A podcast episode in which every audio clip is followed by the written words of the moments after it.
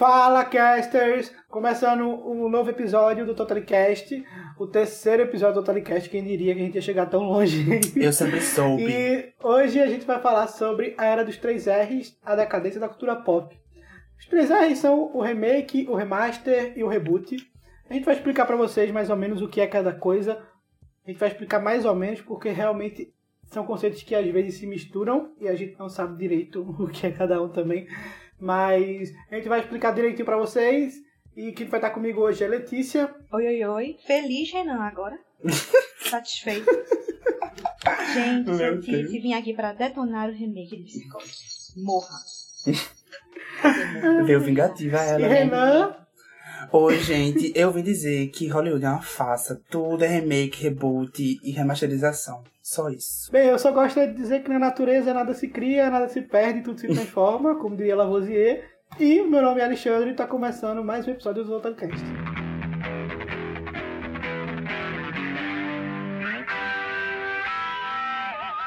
E-mail! Fala, casters! Essa é a segunda vez que você me escuta falar isso, provavelmente, mas é porque a gente veio do futuro para gravar nossa primeira leitura de e-mail. Quem diria que a gente ia chegar ao dia ler e-mails?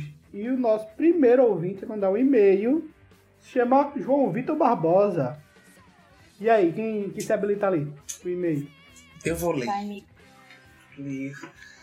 Ele mandou aqui pra gente. Ótimo EP pra quem não tem amigos. Manda um salve para, pa- manda um salve pra panelinha.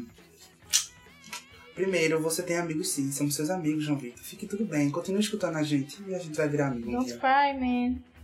Alô, João, queremos você aqui. E um salve pra panelinha, da né? panelinha. Um salve pra panelinha. que eu nem conheço, mas já considero pacas. É isso aí, velho. Muito obrigado ao pessoal da panelinha, a João Vitor por ter mandado. Todo o apoio de vocês é muito importante. E é isso. Valeu. E se você quiser mandar um e-mail também pra gente, manda e-mail pra gente pelo totalecast.gmail.com. Estaremos lá e leremos, seu, e leremos seu, sua mensagem. E é É isso. isso, tamo junto e vamos pro episódio. para mostrar para todas as pessoas do grupo Panelinha, uma pessoa maravilhosa, um grupo maravilhoso, um grupo bacana que gosta do Pai Sérgio, que curte o Pai Sérgio de Ogum. Eu quero desejar a vocês tudo de bom. Sei que Natal tá longe, mas eu quero desejar para vocês tudo de bom, que as festas tá chegando. Eu, Pai Sérgio de Ogum, amo vocês. Adoro vocês. Vocês que curtem minhas postagens, vocês que comentam tudo do Pai Sérgio de Ogum.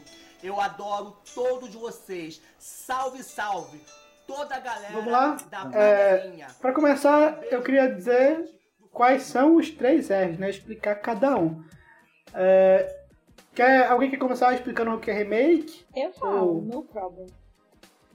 Então me diga pra, diga pra gente Vamos o que lá. é remake. É, o remake é quando você produz novamente uma história que era já conhecida pelo público e que já teve uma produção anterior. Ou seja, é, é uma história já conhecida que é feita com ajustes mais detalhados e mais tecnologias. Entendemos, Letícia. Muito obrigado pela sua explicação. Nada, isso E é Renan, sempre você, você gostaria, Renan, de explicar pra gente o que é um, um reboot? Eu explico sim, com certeza. Gente, reboot eu achei mais fácil assim, pra mim. Reboot é tipo igual reiniciar. Reiniciar uma franquia, aí você muda, reiniciar uma franquia, um universo, que isso geralmente acontece com franquia. Homem-Aranha. Como, Batman. como a amiga disse aí, tem vários exemplos. Aí é só você reiniciar e criar um novo universo, mas com os, auto com os mesmos personagens, só que muda atores. E é isso. Bem simples, sendo bem simples explicando o que é reboot. E aí, o que rola também muito hoje em dia na cultura pop é o remaster. Que é uma coisa que é positiva pra todo mundo, menos pra nós gamers, né? pra todo mundo é ótimo. Pô, um álbum que você gosta, você remasteriza ele, fica lindo. Um filme, você remasteriza ele, fica lindo. A gente do mundo game não tem muita dessa sorte. Eu vou explicar porquê. Mas, basicamente, remasterizar é pegar o conteúdo original antigo e deixar ele com uma qualidade superior usando as tecnologias de hoje. Bem basicamente. E é, vamos começar, vamos dar, vamos dar início a essa pauta aí falando sobre remake, né? E a crise da indústria ali, né? Porque a gente vê que a gente tá usando muito é, remakes hoje em dia para não ter que criar coisas novas e talvez de por pressão de estúdio, por questão de público. É, não sei, existem vários fatores que podem estar tá indicando isso, né? O que, é que vocês acham dessa. Eu acho que é também questão financeira, né? De você lançar um produto totalmente novo e não sabe se vai dar certo. Porque querendo ou não, quando você pega um roteiro que é novo e que não tem, não tem, não é, não é referente a um, a um remake, um reboot, uma remasterização, um uma continuação. Assim, um público já estabelecido, né? Isso. E você colocar no cinema, você investe, né? Você investe no dinheiro, você investe em pé, pré-produção, pós-produção, investe também em marketing, que também gasta muito, né, para vender o filme. E talvez não ter o lucro que vá receber, né? Se o filme não for um sucesso. Esse foco, né, excessivo no lucro dá uma prejudicada realmente nas produções, porque ninguém quer perder dinheiro, entendeu? Então as pessoas, pra arriscarem em um filme ruim, como se diz, é muito complicado. É. Tem, tem esse problema, né? Porque a pessoa joga muito na, ali na zona de conforto e tal. Mas eu também acho que são uma certa desculpinha é, vindo aí de Hollywood, porque, putz, a gente tem anos de história de cinema, mais de 100 anos de história de cinema. Então a gente consegue entender o que é que funciona e o que é que não funciona para o público e ainda se montar uma história minimamente original. Né? Não, assim. E, mas aí isso também pode, pode ser criticado, porque essa história de pegar o que funcionou e usar hoje em dia é, também não é tão legal assim, né? Ah, queria dar de exemplo o Coringa. Sabe, toda essa minha fala foi somente para levantar o nome desse filme aqui. Ai, Renan, é, no, no, episódio passado, o Renan falou que tentou passar um pano ali pro Coringa. Eu não tentei passar pano nenhum. Ele tinha assistido Taxi Driver e Rei da Comédia, né? Ele assistiu Taxi Driver e Rei da Comédia, então eu acharia interessante a gente falar nesse episódio um pouquinho sobre Coringa. Eu gostaria de saber, Renan, com que olhos você vê o Coringa agora? Com que olhos você vê o Coringa no Oscar agora, depois de ter visto esses dois filmes? Ai, gente, é tudo uma imitação. Ctrl-C e Ctrl-V, literalmente. Nossa, eu tô com... Eu vi o Coringa no cinema, né? Eu tava empolgado com o trailer, assim... Sabia quem era Martin Scorsese, quem foi quem ele pegou os dois filmes e copiou e colou. E colou no filme dele, juntou eles dois. Mas assim, aí eu fui ver, assim, Taxi Drive parece muito filme, tipo, toda a história, acho que o caminho vai tudo indo para lá. E ele pegou o que faltava no Taxi Drive, ele pegou em Rio da Comédia também, é um filme de Martin Scorsese.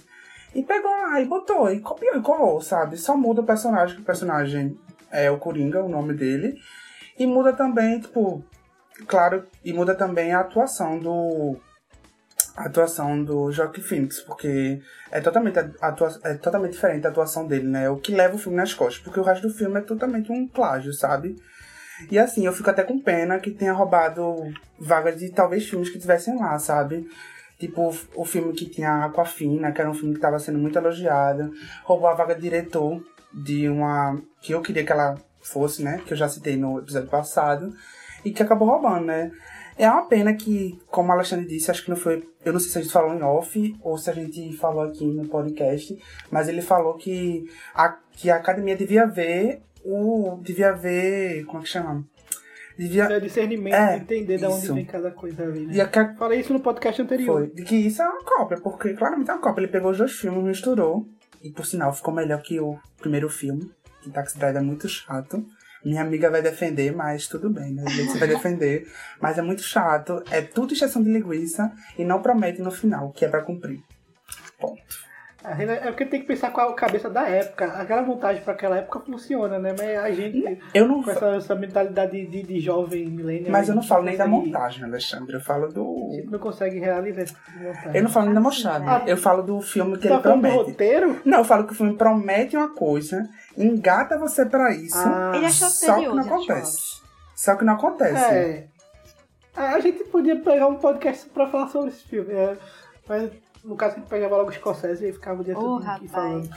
É, Mas eu acho que a gente difícil ia ter vai ser você ver uma vez, né? De Scorsese. Vai ser difícil. Ai, gente, eu já não gosto. É, eu, primeiro que eu não gostei do Coringa, começa daí. Aí depois eu comecei a assistir os filmes de Scorsese, aí eu comecei, consegui entender porque eu não gostava do Coringa. Porque como é Ctrl-C, Ctrl-V das obras dele, e eu não gosto do cara, da, da direção do cara, pronto, é isso. Apesar disso... Aí... Letícia eu não gosta da direção de, de Meu Deus. Eu gosto muito, assim. Eu achei interessante é, as nuances que ele Jura? coloca no filme sobre a Nova York que o cara tá vivendo. É, o próprio ele chegando lá na loucura da solidão, eu achei massa. Apesar realmente é um filme extenso, não é um filme fácil, mas eu gostei muito. E o final, pra mim, entregou o que eu esperava. Então, pra mim, foi ótimo. Acredito Eu- eu, eu tô elogiando eu o também Marquês de não. Eu também gosto de Taxi acontecer Driver. Eu gosto de Taxi Driver. Acho que só Renan é o hater aqui. Eu acho que ele levanta alguns assuntos que são bem atuais, inclusive, e são assustadoramente atuais. Que, que ele levanta em alguns pontos ali. Eu gosto também que ele, ele dá aquela atmosfera de solidão. E eu acho que ele é lento justamente por isso. Porque tem uma, uma linguagem ali de falar sobre solidão dele, né?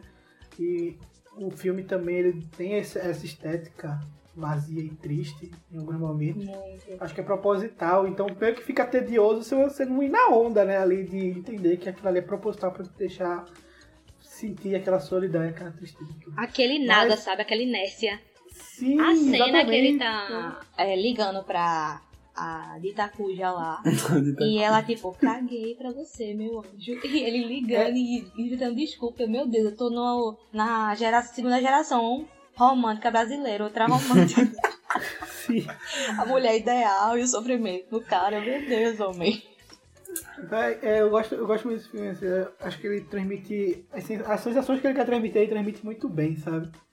Mas a gente não vai ficar falando sobre aqui porque tem mais outro. Mas a gente pode fazer qualquer dia aí um especial. Melhores filmes de Martin Scorsese, a gente escolhe alguns. Vai ter só. Taxi Driver, mas tudo bem. Não, eu acho que. Ah, o Rei da Comédia é legal também. Não, É. o Rei da Comédia é legal. Legal. É melhor do que. Pô, eu, eu disse, vou assistir a Alexandre. Ó, tem que assistir. Quando tiver com saco, eu ah, deve ser um filme muito bom. Não, amiga, é, de mu- arte. É melhor que Taxi Driver, tu não tem noção. É muito melhor. Ele- mas ele é tão lento quanto. Não, não é tão Ele é lento, tão não. lento. Não, não, não, não, Alexandre. Não é Alexandre. É sim, é Não é, sim, gente, eu não vou é. ter que assistir pra tirar dúvida, né? Não é, sabe por quê? Porque o cara passa meia hora do primeiro filme fazendo nada. O filme não acontece nada na meia hora do filme, do Taxi Driver. Pra mim, né? Opinião minha, né? Então é um saco. A pessoa ficar lá. Eu tava quase dormindo no filme, porque acontece nada, gente. aí ele que você não entende. Nada. É que eu não entendi. Cara, eu, É que eu não entendi o conceito. fala, mas eu fiquei, essa uma hora mesmo, eu fiquei super apreensiva de saber se ele ia matar alguém ou não. Fiquei com o coração, É. meu Deus do céu, esse homem vai endoidar, Aí no final é, dá o eu quê? Feijoada. E o pior que no final. Meu Deus, homem, por quê? Aí eu vou ter que soltar um bip aí, velho. Ai, Alexandre, ele nem. Ele... Tipo, um pessoal aleatório, qualquer lá. Ah, pode, pode soltar, não tem problema não. Ah, porque vai sair um Meu spoiler filho, o aí. filme é de 72, né? Não. Eu nem sei quando o filme é, pelo amor de Deus. Mas ninguém assiste, É, não, ninguém é, assiste esse é, filme, é, não. não, não. É, Tem tá a regra, tem a regra, porque- gente. Tem uma regra de spoiler. Gente. Passa de uma data aí, você já pode soltar spoiler. No episódio anterior a gente deu spoiler de Star Wars, saiu um pouco tempo atrás. E tu nem se contou, né? Mas tudo bem. Eu ia colocar, eu ia cortar essa parte. Só que quando voltou pra segunda edição, eu esqueci. E aí vocês não ouviram de novo. Eu ouvi, só que eu pensei que tu tinha cagado e andado, aí eu não falei nada. Ai não, eu que tinha, eu que tinha esquecido, eu que tinha deixado passar. Ou eu cortei, não lembro. Eu E foi. Mandei a versão errada pra vocês. Mas enfim, eu... foi isso, né? A gente. Desculpa você que não tinha assistido Star Wars Despertar da Força, mas pô, vacilo, irmão. É, e gente, Vacilou. e vale a pena assistir o filme, apesar de ser chato. É bom você assistir pra você ver que a Coringa é uma cópia, viu? E porque, assim, querendo ou não, o filme tem seu mérito. E o cara é um puta diretor, então não pode tirar o mérito dele. Se você gosta de cinema, então tem que conhecer o trabalho dele, infelizmente. E eu pensando que É. tava falando de Despertar da Força, eu. Não, Marta. A gente vai falar do Despertar Você da tá Força louca? mais na frente, porque ele se encaixa em uma dessas categorias aqui. Qual é? Tentem descobrir aí, pelos conceitos que a gente tá explicando. Ah, olha, é, o Rei da Comédia tem no Amazon e o. O Taxi Driver tem não, né? Taxi, Taxi Driver você tem que baixar a pirata. Tem na vida, gente. Boa sorte pra vocês. Vocês que lutem aí. Se quiser, me manda uma DM que eu mando o torrent. Alexandre, tu tá legal. Tu tá. Olha, tu vai ser Eita, preso. processo vem, processo vem. Eu sou pirata, eu vou fazer o quê? Eu sou pirata. Não posso. Não vou negar minhas origens. Tipo Jack Sparrow, né? tipo Jack Sparrow aí nos sete mares da internet. Falou o cara que tá cheio de filme baixado no torrent, né? Mas vamos seguir, né? Ah, Não é, ninguém tem moral pra falar. Ó, o tal do Torrent é aquele elefante branco na sala, né? Que ninguém quer falar sobre. Eu não sei do que você Mas todo falando. mundo baixa. Todo mundo Não baixa. faço ideia. Praticamente a pauta, eu acho que quando se fala de remake, uma das coisas que mais me vem na cabeça em termos de remake é uma coisa que teve um zilhão de remakes que se chama Nice uma Estrela. Ai, você jogar Nice uma Estrela no Google, provavelmente você vai achar primeiro o de Bradley Cooper e Lady Gaga. Que é o que acontece também com outros filmes, que é o efeito Portugal. Criado por mim mesmo, tá? Eu tô criando esse tema aí, efeito Portugal. E é aquele negócio, quem inventou o português, que- da onde veio o nosso português, veio de Portugal, né? Veio deles. Mas se você for botar em qualquer site em português, vai estar em português do Brasil. Porque a gente tomou conta de tudo mesmo e é isso. Então a mesma coisa é esse Nossa, remake aí. não, eu acho que é o mínimo, né? estrela. Depois que eles fizeram com a gente, tão né? grande que quando você digita Nasce uma Estrela, você encontra o de Lady Gaga primeiro do que os mais antigos. E também porque é Mas mais fizeram- atual, né? A ver. É, não, mas é, não é porque o Aladoga é bom. Se eu botar a Hora do Pesadelo, não vai aparecer o, o Hora do Pesadelo, É, né? mas Jumanji vai. Mas porque Jumanji foi um também que tomou Ah, ali um, uma coisa. Até porque Jumanji spoiler. nem é um remake.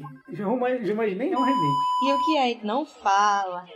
Ah, tá, não é Ih, falar não. piada. Ui, gente, Ai. desculpa, não é falar não. Vamos deixar pro público ali o que é, o que é Jumanji. Um jogo. É um jogo, né? É, não. Acima de tudo. Mas é, acho que Nasce uma Estrela é um dos que mais tem, né?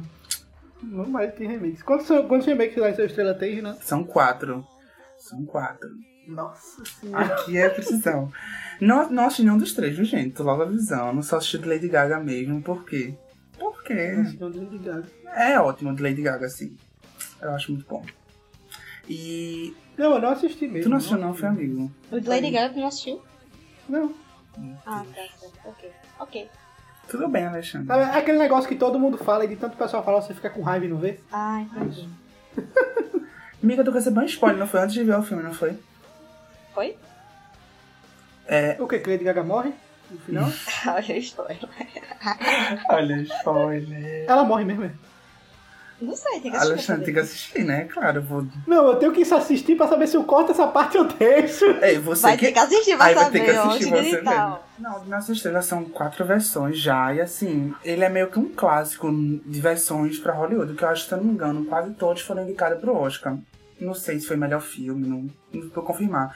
Mas passou já grandes atrizes como Judy Garland, como o personagem da, da Ali, que, da Ellie, que foi o de Lady Gaga. Passou também Barbara Streisand e agora Lady Gaga, né? Que agora é atriz. Não sei se. É, é atriz. Assim, é, esse filme já é sério, né? Lançou Nasce uma Estrela, vai ter Oscar. Não É. importa do que for. Vai ter, ó, ela vai ser indicada ao Oscar. Uhum. Então, é, esse filme já tem uma polêmica no início, porque é, dizem que ele meio que foi um, um plágio de outro filme de 1932, porque a primeira versão, a de Janet Greenough, é de 1937. Em 1932 tem um filme que é chamado de What a, What a Price Hollywood, que é a mesma história, gente. A pessoa que morre no final é a mesma pessoa, é a mesma menina aspirante a atriz que vai, É que nem o Rei. Leão, né? É tipo isso, é a mesma história. Assim, a, a produtora não processou nem nada, mas ficou esse clima, né? Na, manchando o perfil da. Como é o nome da. Isso se chama. Da versão? marca? Da marca? A Nação Estrela? Ou... Uma Estrela é versão, né? Da A vers- versão, dessas, sim. assim, na, quando você fala sobre isso, todo mundo comenta, fica aquele climão, né? E copiou, não copiou. Mas ninguém foi processado, então a gente segue o baile, né? É, exatamente como aconteceu com o Rei Leão, né? Porque assim, o Rei Leão, pouca gente sabe que Sim, é um sim, plágio de um filme japonês Que chamado novidade. Kimba the White Lion. Eu não Que sabia. é idêntico ao Rei Leão, idêntico. E, mas aí, né, é a toda poderosa Disney, quem vai contra a toda poderosa Disney, né? Ah, já deve ter molhado a mão de todo mundo, né? Exatamente, é. A história de Nasce uma Estrela, ela vai se moldando a partir do tempo, entendeu? A primeira era uma atriz que conhecia, que vinha, que diziam o, passado dela, que era uma pessoa humilde, não sei o quê. Aí conhecia o ator famoso e ele ajudava ela, e ele era todo problemático. É, enfim, acontece o que acontece no final, pra Alexandre assistir o filme, tô falando assim. Aí vem a versão de 54 com a deusa, né, Judy Garland. Que aí o cara é mais escroto ainda do que já era no primeiro, na primeira versão. Bate nela maior rolê, mas tudo bem. A- Agora ela é uma atriz de musical, porque o filme agora, eles não eram musical antes, agora virou musical por causa dela. Aí 77, Barbara Streisand. Aí, pra mim, assim, pelo que eu li, essa é uma das melhores versões, porque apesar de ninguém gostar, não sei se vocês sabiam, mas ninguém gosta dessa versão. Porque na época, isso foi na década de 70, né? As mulheres americanas, elas estavam que reivindicando pelos direitos dela, tipo, o acesso ao aborto, seguro, caras iguais dos homens. Então, a protagonista, que o nome da protagonista nem é Ellie, é Esther. Não sei se vocês sabem dessa também. Ela era como um espelho dessa mulher dos anos 70. Então, o filme tem uma pegada bem, assim, feminista. Então, é mais interessante. O que é uma coisa que, assim, eu fico meio chateada com o filme de 2018, com Lady Gaga, é justamente isso. Que ela, tipo, ela muda tudo dela. Tudo não, mas ela se, ela se molda muito por causa da indústria e muda tudo por causa dele. Então eu acho que isso foi um pequeno problema que aconteceu nos filmes. Apesar de eu gostar muito do filme, eu acho que essa é uma parte que podia ter sido melhor representada.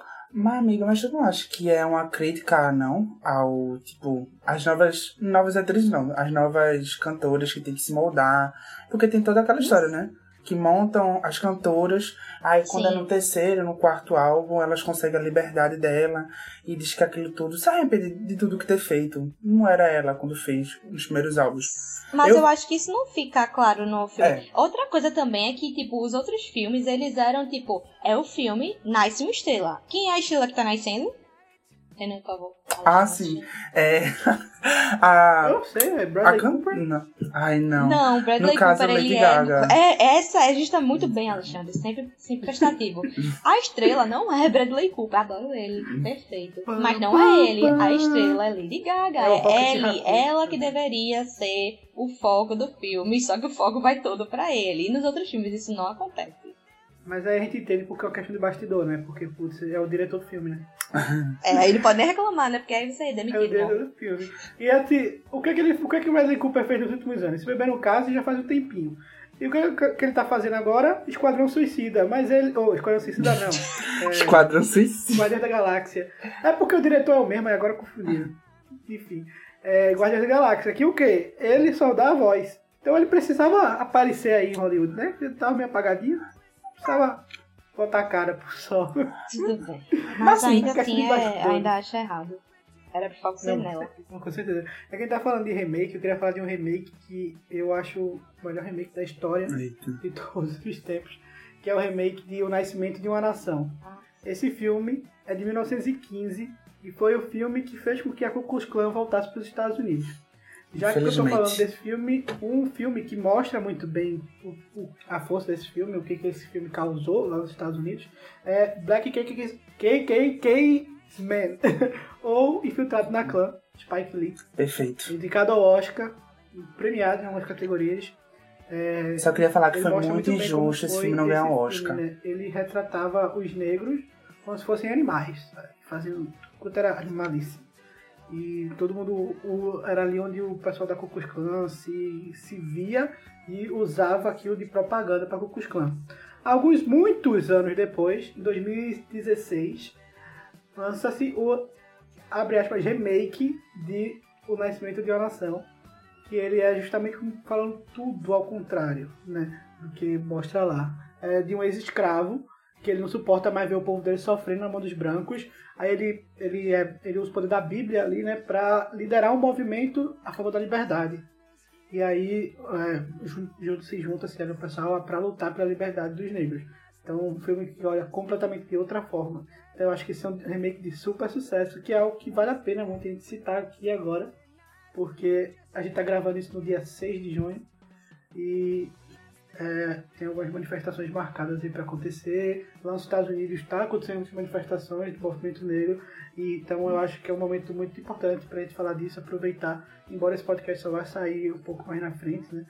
Provavelmente a essa altura, ou a gente está gravando, ou a gente já gravou e ainda vai lançar, ou já lançou, um episódio especial sobre isso, que está no nossa, tá nos nossos planos. Se você já ouviu, se a gente lançou antes ou depois, aí vocês, vocês vão saber que estão aí no futuro. Mas é isso, eu gostaria de falar desse filme para levantar essa bola e falar sobre isso Como o. Alexandre falou, tipo, é um. é, infelizmente é uma pauta que ainda a gente tem que lutar muito.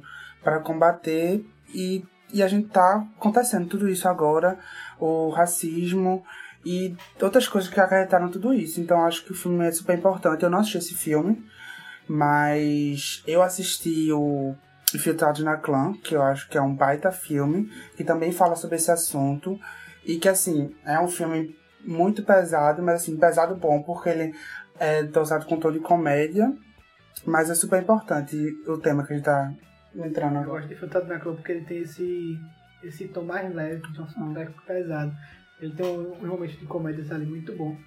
Eu gosto pra caramba desse filme. Um dos meus favoritos de Spike. E eu acho Eu muito assisti. injustiçado. Renan, Renan já falou, mandou assistir várias vezes, eu não assisti ainda. Porque eu fico. Quando o filme tem essas temáticas, eu sou meio sensível pra essas coisas mesmo.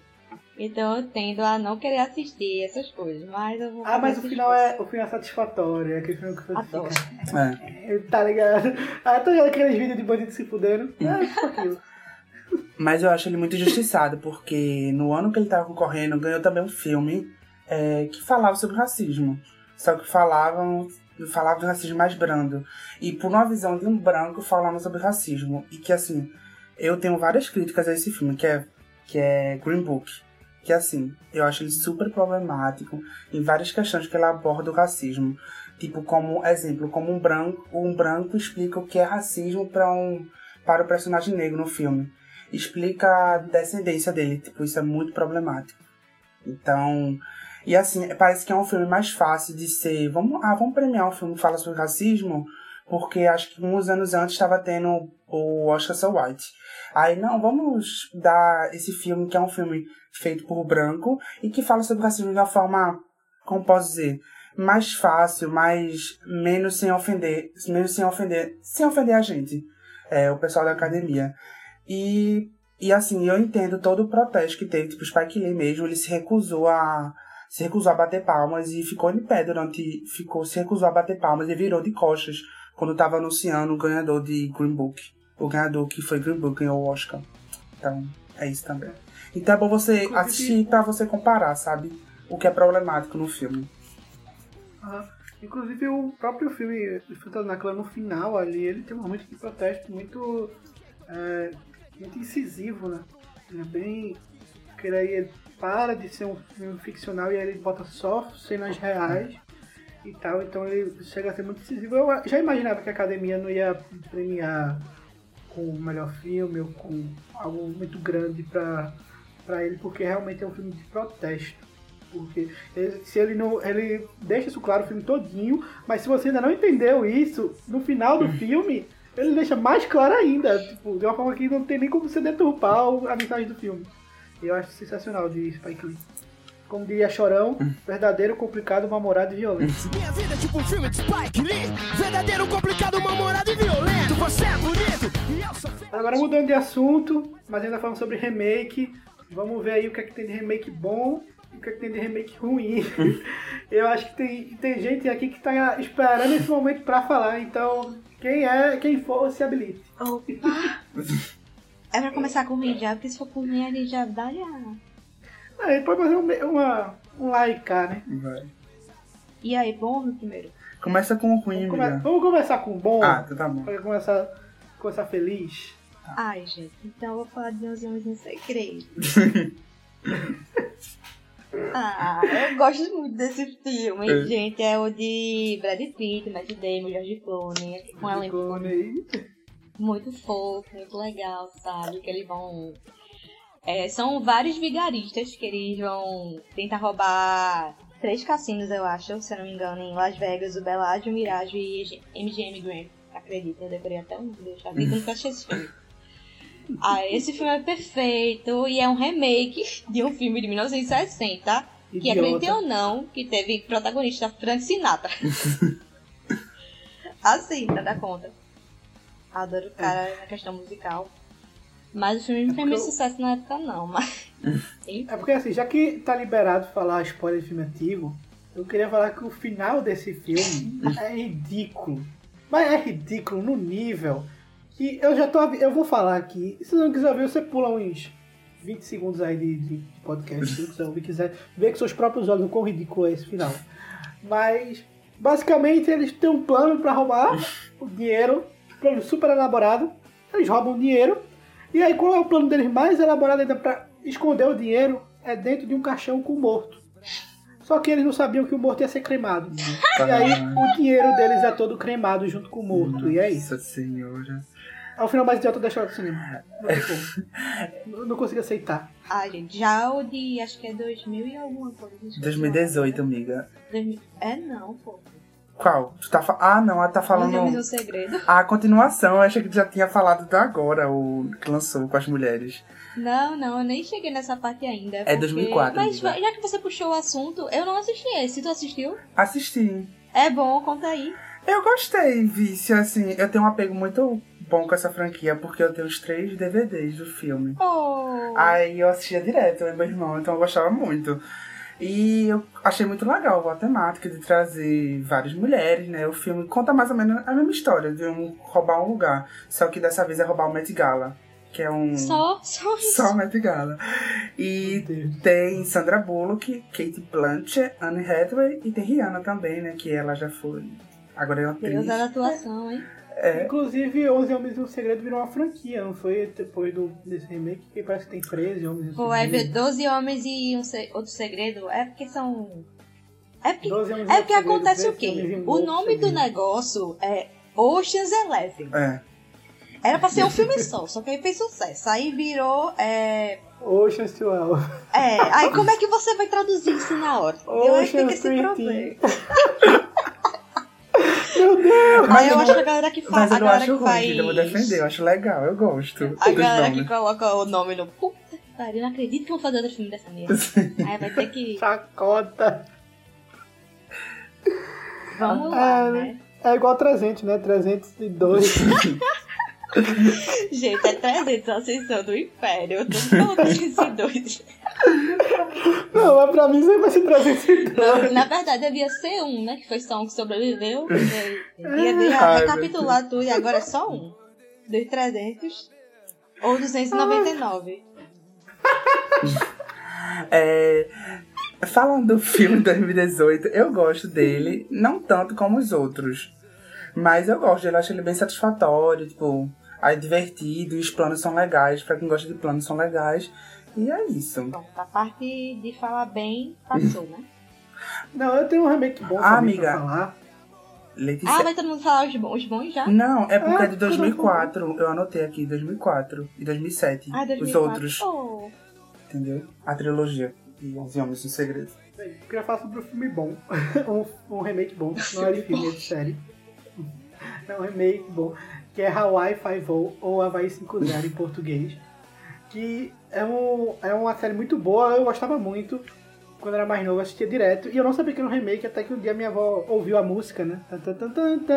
Ah, teu bisavô adorava essa série. O meu quê? Eu, esse cara tem uma cara de novinho, mas é tudo velho, então.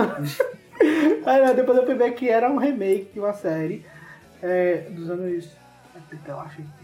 Enfim. Bem antigamente. Que. E aí que é hoje, eu acho muito boa. Tá até hoje, eu acho que deve estar deve tá acabando agora. A gente já deve estar nos últimos episódios. Tem um monte de temporada, então fez sucesso demais e fez sucesso porque é bom. E eu vou falar do meu agora, que eu trouxe a múmia. Sim. Pra quê? Porra, eu tava tomando calma, água, ele não falou qual, porque tem tanto. Não, eu tô falando de 98, Esse pra encaixa, mim. esse aí se Ai, ai, tá, que com... susto! O de... Calma. Alexandre. Que susto! Pronto, parei, mas aqui. Léo, Calma, é o de, qual? É o de, de 98. no- é. de 98. Que eu Ah, esqueci tá, como é o nome do ator. Não vou me lembrar o nome do ator, gente. Mas É enfim, o Brandon Fraser, né? É isso. É muito bom, sabe? Eu não sei, É eu nunca. ele faz o mesmo personagem em todo É, filme. eu nunca, assim, eu nunca assisti ele hoje, que assim, eu gosto da memória que eu tenho, afetiva que eu tenho desse filme que passava na Record, assim, então é uma coisa afetiva minha. Eu gosto muito. Aí vamos lá fazer isso, criar uma franquia, não é? é, a Universal foi lá e então, chamou Tom Cruise. Vamos chamar ele pra fazer a múmia em 2010 em 2017. E, o E aí esse filme, filme vem com a du- um duplo peso, né? Porque ele não basta ser o filme de um remake de um filme muito clássico e muito É bom, isso que eu ia dizer. Eu vou ter que. mas também é o filme que ia estrear O... um remake também o do universo universo de monstros da Então, Universal. Gente, ele é quase E- o Batman vs Superman da Ia, DC. né? Pronto, é isso. Ia. Enfim, Mas- é, já, já que Renan tocou nesse assunto, é, já falando sobre isso, já para fazer alguns links também, é, o universo de monstros, por causa desse filme, faliu e desistiram de fazer, mas Homem Invisível, que também é um remake, é, foi muito bem de bilheteria, de crítica e principalmente esse que vos fala que amou. Ah, amou de verdade esse perfeito, filme. Pra mim, o melhor Homem Invisível que fizeram. Muito bom. E aí ele deu um ar novo. E a Universal vai voltar com o universo de monstros. Começa... Aí agora quem vai começar. Quem começou, né? É o Homem Invisível. E quem vai ser o... a cabeça ali por trás, o Kevin Fug desse universo, vai ser James Wan. Eita, E gostem ou não dos filmes dele, ele é muito importante pro cinema de terror. Então ele vai estar ali por trás, ele vai dirigir o próximo remake, que a gente não sabe qual vai ser, mas tudo indica que vai ser um remake de Drácula. ai meu Deus. E a gente vai, vai, vai voltar aí com o universo de monstros. E aí, já falando de um remake bom, é o Homem Invisível. Eu assisti algumas versões, assisti o da Liga Extraordinária. E assisti um bem antigo, que eu não lembro qual é, de qual ano é, mas é aquele que passava no SBT. Sabe aquele Homem Invisível que passava no SBT? Então, o- esse novo, ele dá de 10 a 0 em qualquer versão do Homem Invisível que tenha visto até agora. Porque realmente ele é muito bom, sensacional. E fica aí de filme bom, remake bom. E já fica uma indicação aí pra você assistir. Assista Homem Invisível. Saiu ano passado. Ai, gente, Saiu é esse ano, foi não, amigo? Assunto a múmia, né? É, vou- é o seguinte. Esse remake que Renan tá falando, eu acho que a gente também pode considerar um reboot. Já que é. Pensem comigo, vocês, meus caros amigos, colegas que vão. É mesmo, é. Por quê? Porque era uma coisa de terror. Sim. Que era o universo de monstros da Universal. Aí virou ação e aventura. Com Brandon Fraser. Eu acho. E o que também, né? Porque com botar o ator que faz Missão Impossível, não tem. Eu, nunca eu não consegui enxergar esse cara fazendo filme de terror, velho. Porque, tipo, eu acho que apareceu um monstro, ele vai dar porrada no monstro, aí vai jogar uma, uma bugiganga aqui, o monstro vai explodir, ele vai cair de porrada. Eu não consigo imaginar ele num filme de terror. E Aí eu fico pensando na múmia agora. Eu assisti a Atômica recentemente até com ela. Eu fico tipo, poxa amiga, por que aceitaste? tudo tá certo?" E também o pessoal criticou também porque sexualizaram muito a múmia, sabe? Exatamente. Mais um ponto Meu aí. Deus do céu, eu consegui não ser sexual. É, que era uma coisa que é pra assustar, na teoria, né? Mas, né? Assustou pra cacete. É. Era tão ruim que o pessoal não quis nem assistir de medo. Tem um- inclusive eu assisti um filme muito bom falando sobre o universo é, de monstros.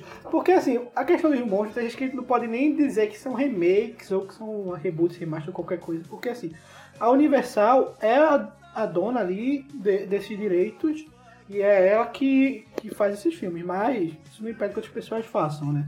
Até porque se mudar uma coisinha ou outra, ali de nome você Passa, né? você passa, né? Então tem um filme muito bom que se chama A Múmia vs Frankenstein. Tem no Prime, assistam ali, eles fazem uma, uma versão muito inteligente desse filme. Eu acho sensacional, eu indico, eu acho que é melhor do que a Múmia fácil. Eu só queria falar que eu tava com tanta vontade de falar mal desse filme que eu pulei era pra falar do filme bom. Então, desculpe, viu, gente? Só queria falar isso. Eu tô trolando o público. Eu só queria que eu tava com muita vontade de falar desse filme muito mal. Não, aí diga aí, aí, não passando. filme bom, pô, 11 Homens do Segredo, aí não filme bom. A múmia. Eu só queria retratar, Enfim, gente. assistam, assistam a Múmia vs Frankenstein, depois vão lá no meu DM e dê um feedback do que vocês acharam. Tá. É, vamos pro Remake Queen? Ou vocês ainda querem. Ele tem que falar o remake bom dele, É Renan. porque eu pulei. Eu, Ah, é verdade, ele não deu um remake bom, ele deu um remake Queen. Eu não entendi ainda por quê. eu errei, É, mas peraí, amigo. a Múmia que passava no SBT, que era o que a gente assistia quando era mais novo, ele é um remake também? De Não. Brandon Fraser? Eu bot- A que passava no SBT, eu não lembro. Não, sei Não era na. Record, não. Pra mim era na Record. É pra mim na Record também. Na Record, é Record É SBT, um remake. porque. Menino, Imhotep é o mesmo. Imhotep é a única, o único nome de múmia que tem. Entendeu ainda não? Todo lugar quer Meu- Imhotep. Meu Deus! É por isso que eu acho que a sabia. múmia de 1998, tá, gente? Isso, 98. 99. 98. É, é um reboot. Porque ele pega só umas coisinhas e muda tudo. Ah, não, mas é verdade, porque no universo é, de monstros da Universal tinha a múmia também. Aquela múmia clássica, quando a gente pensa em múmia, É, é pensa naquela 1900 e não sei quanto. Acho que é, não e sei se é 30 ou 50. Na verdade, eu acho que tem um 30 e um 50, mas paciência. De 30 do universo, do universo monstros, É. da Universal. Então é isso, gente. Você pega esse trecho e bota no reboot. Leva como a múmia como reboot. É um reboot ruim. Ponto. O da múmia Não, 2017. eu gosto. Não, é 2017. É, da amiga. Record eu gosto. Não, o da Record Da. Record. Eu também gosto da Record. Adorava. Mas eu gosto da minha memória de criança, né? É, Se bem que eu assisti o também. 2 e eu vi os defeitos, mas eu estou passando pano. É não saber. Também. É, sim. É, mais algum remake bom pra nos indicar, Renan? Ah, é só eu que eu vou indicar. Tá, eu vou indicar A Ponte de Terabitia. Também é um filme da Record, porque eu estou muito...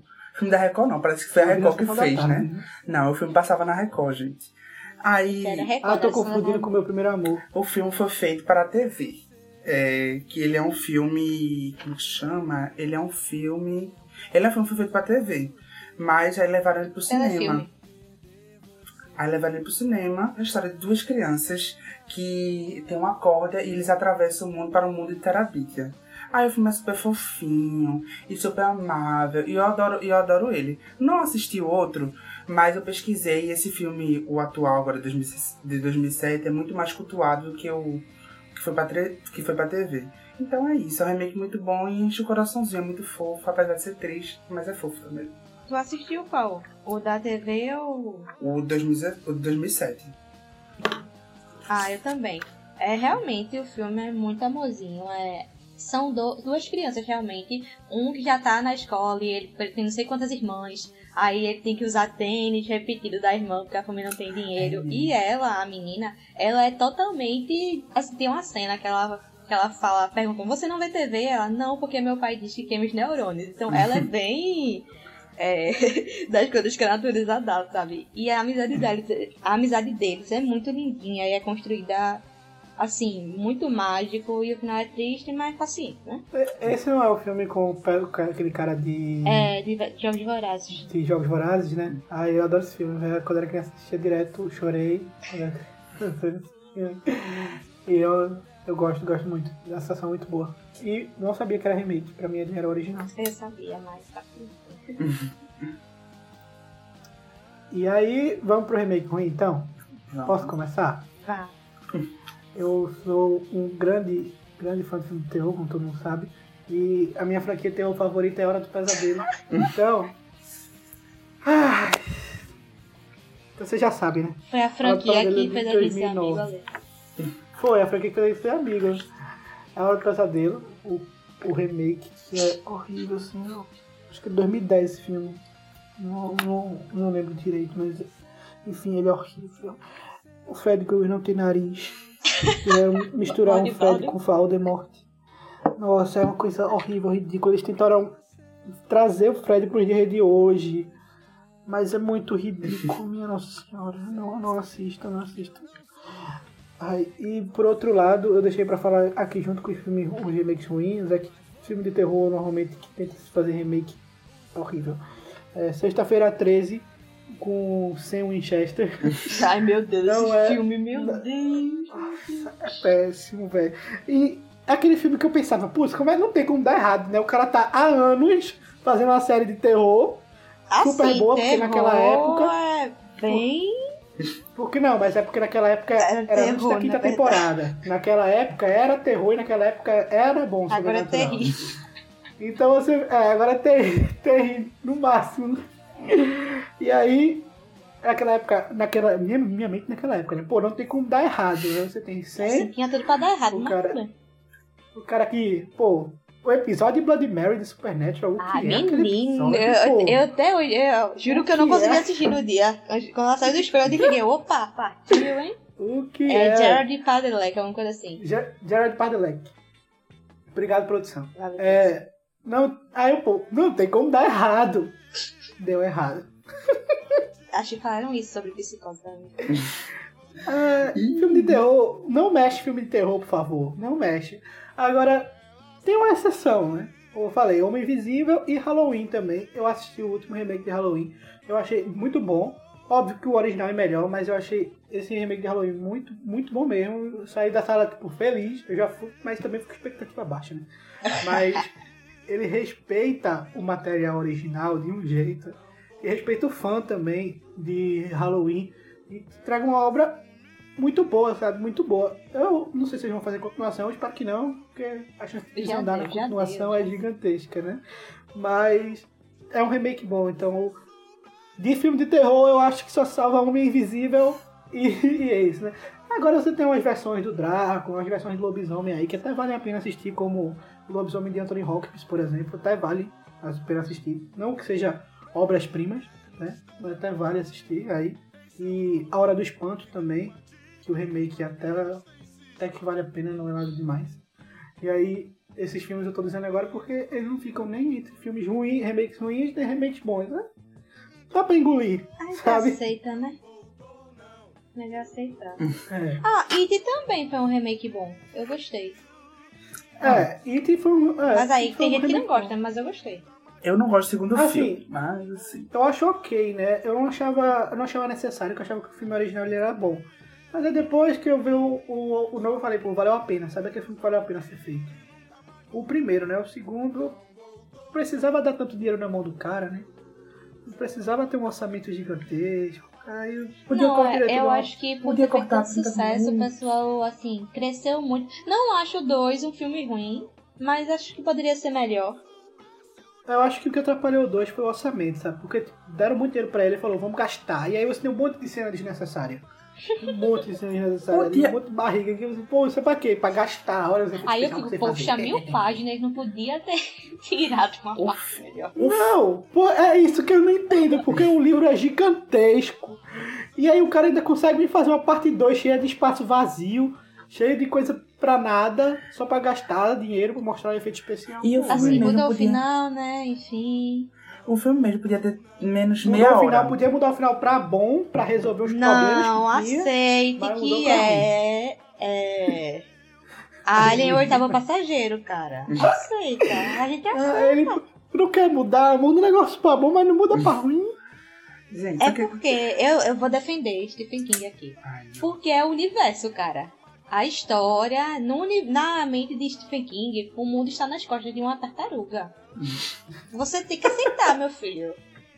O velho tava louco lá na cocaína, mas Acho que a melhor coisa desse filme é justamente essa metáfora que ele faz pro próprio Stephen King, né? Ah, esse cara não sabe escrever final, é sensacional. é, né? Essa, Deixa eu falar. Essa, essa zoeirinha é muito boa, que, que ele mesmo faz, né? Com o próprio. E eu acho o filme, Enfim. e eu acho o segundo filme muito cansativo. Podia ter menos meia hora ali fácil. Podia dar uma cortada ali fácil. Ah, mas eu gostei, eu gostei. Passando pano, né, É. Letícia? Vamos. Ah, vou é, passar, passa, passa mais pano, passa mais pano. Vocês passam coisa pra pano, vocês passam pano pra coisa pior, minha gente. Pelo amor de Deus, me poupe, vocês. Ai, meu Deus. Ai, Eu porque Coringa é... Ai, tem que ver a academia, porque tava no auge Não é? Não. de arte. É, Cannes, Fernanda? foi lançado em Cannes. Não, gente, não, não, não. Olha, não, eu vou defender, não. Não vou defender, mas eu vou falar aqui. Não retiro o que eu disse no, no outro podcast. Aque- o, filme, o filme foi todo preparado pra concorrer. Pra concorrer pro Oscar. O filme, o filme é todo uma área de arte. Tanto que o cara foi, pe- foi pegar o quê? Foi copiar o quê? Os filmes que se deram bem no Oscar. Do cara que é, ganha Oscar, é diretor de Oscar. Então, assim, ele cagou, né? Mas assim. Agora ele cagou, né? Tá certo. Agora ele cagou, Ai, agora. gente, tá bom. Bora continuar. Vai, Alexandre. Qual é o próximo aí? Bem, mas vamos dar um prosseguimento a essa pauta ou vocês querem ainda falar sobre é, remakes bons e ruins? Não, Sou você eu que falar. falo. Vim pra cá pra falar de remake ruim, minha gente. Vim pra cá É, pra meter é o pau psicose nessa merda desse remake. Não sei o que, que esse homem tava pensando. Van Sant, meu filho. Você, você, você dirigiu Gênio Indomável, meu filho. O que, que você estava na sua cabeça? Não, vamos fazer um remake de psicose. Puta que pariu. Minha gente, olha, pra quem assistiu a obra-prima de Alfred Hitchcock, Perfeito. esse filme é, é um castigo. Eu realmente acho que quando eu brigava com alguém, "Pois você vai assistir agora o remake Psicose. Paradinho aí. Cara, ele se, ele se pronunciou sobre o filme? Sitcom? Ou já foi muito tempo depois? Foi em 98, amigo. Ele já, amiga, ele já tava Assim, meio. né? Não, eu, Meu eu achei que tinha sido mais já, cedo. amigo. Não, eu achei que tinha sido mais cedo. Ó, e não, vou, não foi o elenco, porque a gente tinha aqui, tinha Aragorn de Senhor dos Anéis, que eu nunca lembro o nome desse homem. Tinha Julianne Moore, que é ótima também. E tinha.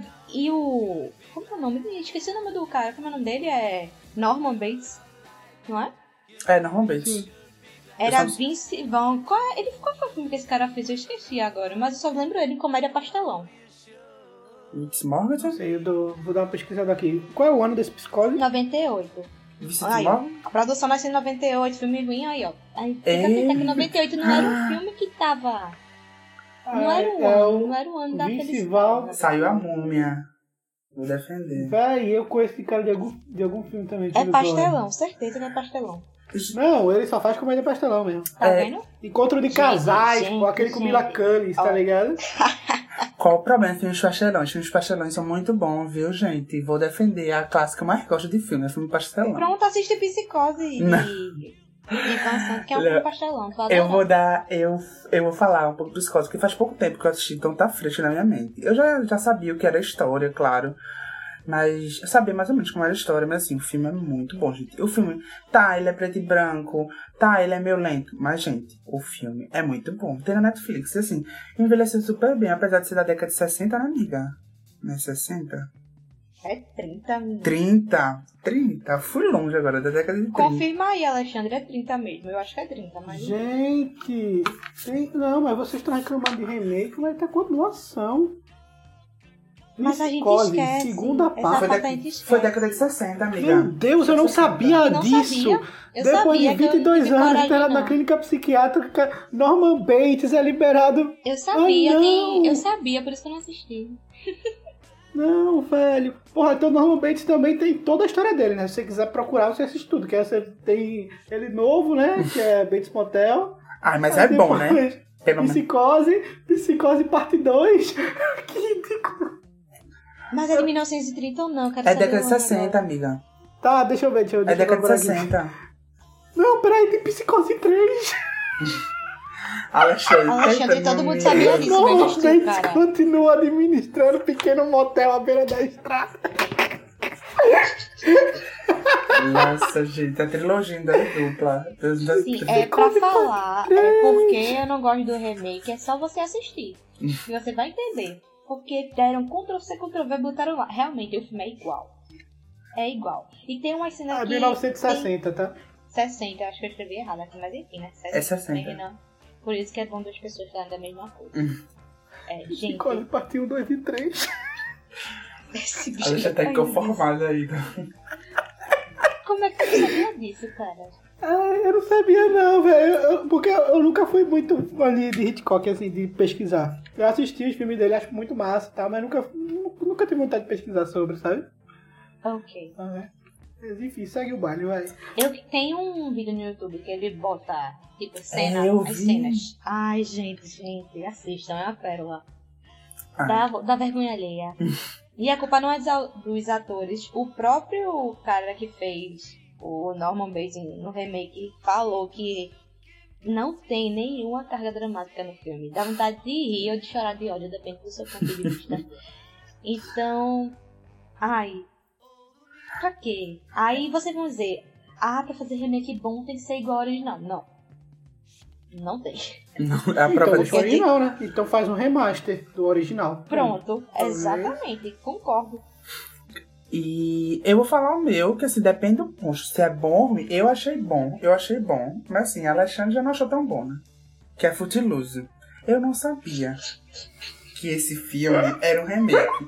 Eu assisti ele na tarde da Globo, achava isso Você, maravilhoso. pronto, já não sabia que era remake, já acabou o seu. A sua moral pra falar sobre. Acabou Eu, o ponto. mas eu quero falar que Ah, Alexandre, eu tô Ale-. Alexandre pode dar o lugar dele aí, que ele já assistiu, ele assistiu os dois, né? Eu assisti só o primeiro, assim. Só o primeiro não, só o segundo. E eu gosto muito do segundo. Por quê? Gente, parece. Porque tu não viu o primeiro. É, então você. Ô, amiga. Mas porque o filme tem toda uma pegada Aí. meio musical, aí Olha, tem musiquinha, olha, aí tem dancinha. Então, assim, já me atraiu. Eu gosto, sabe? Então, não tem como eu nem odiar, só que se a música for muito ruim. Mas a música não é ruim, os números musicais são muito bons. Os autores, os atores são ruins? São. Mas assim, você releva pela música e pela dança. O filme é ótimo. Fala, Alexandre. Eu vi, eu vi os dois em sequência. E assim, o primeiro, o original, ele tem um monte de questões ali, um monte de debates e tudo mais. Enfim, é um filme profundo e que marcou época porque mereceu marcar época. Né? Ele tem, tem- ele tem coisa, ele é um, ele é um filme com camadas e coisa e tal. O remake é só um pessoal que não pode dançar e fica querendo dançar e dancinha e é isso. Ai, gente, vai dar muito Tá bom de vendo? dancinhas, viu? É um filminho adolescente, é um, sei lá, um high school musical que foi proibido dançar. Exato. Olha, mas eu vou falar que É um filminho adolescente, besta e vazio. Eu vou falar que eu vi esse filme em 2011. Ele lançou em 2011. Então, assim, se eu ver ele hoje, talvez ele seja ruim. Também não quis rever, gente, porque E se tu assim. vê o primeiro, aí tu vai ter certeza. É, aí eu prefiro botar ele como bom aqui no meu coração. Não vou ver ele porque tem um carga emocional. Não, se você assistiu depois do outro, até vale, porque, tipo, você assistiu o original, aí você viu aquelas questões todas, só que tem parte da, da dança e tudo mais que é divertido. Aí esse daí só tem a diversão. Ah. Aí até que você até releva, tá ligado? Você até curte, porque, putz, tô pegando só a, a parte feliz. E como o Alexandre Ah, falou, tudo- tudo tudo depende bom. da proposta do filme, né? A gente tava debatendo isso no grupo do WhatsApp, o Alexandre falou, tudo depende da proposta do filme. Então eu acho que o filme, o. O Footloose A de proposta 2011 do remake é. é divertir, então assim, né?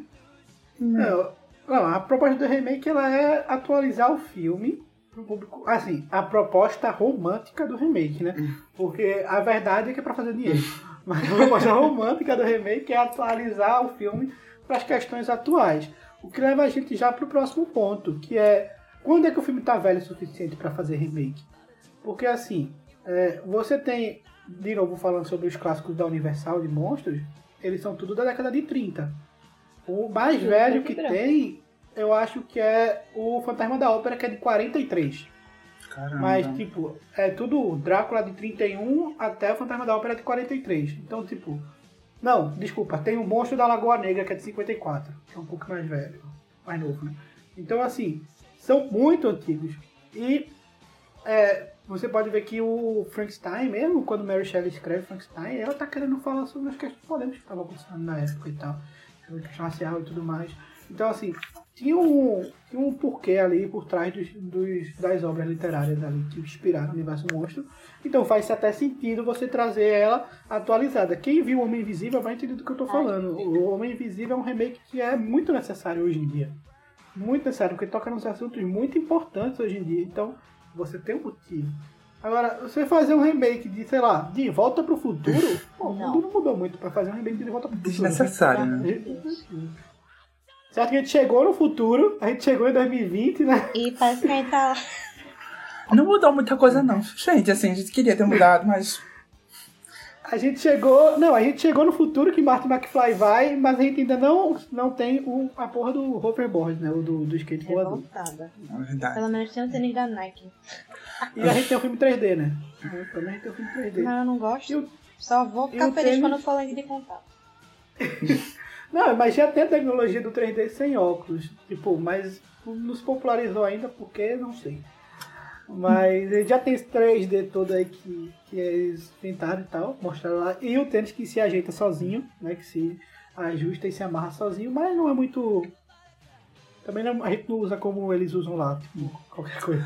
Assim, Mas chegamos nesse, nesse, nesse período, mas mesmo assim o mundo não mudou tanto assim, pra gente fazer um remake. Então, quando é que o filme tá velho o suficiente pra ser feito um remake? eu só acho relevante fazer um remake quando o filme, quando a história do filme é, é, é boa, sabe? A proposta do filme é boa. Porque assim, por mais que o filme. Senão a gente ia fazer filme, de, é, só ia fazer remake. Porque eu acho que assim. Não, Não, não, é necessário. Não, É, não é exatamente o que ele tá falando. Não, é, aí eu só acho quando a história é importante, sabe? Quando a história marca de alguma maneira alguma coisa. É isso que eu tô querendo falar. Não, mas aí Psicose marcou e resultado que temos aí.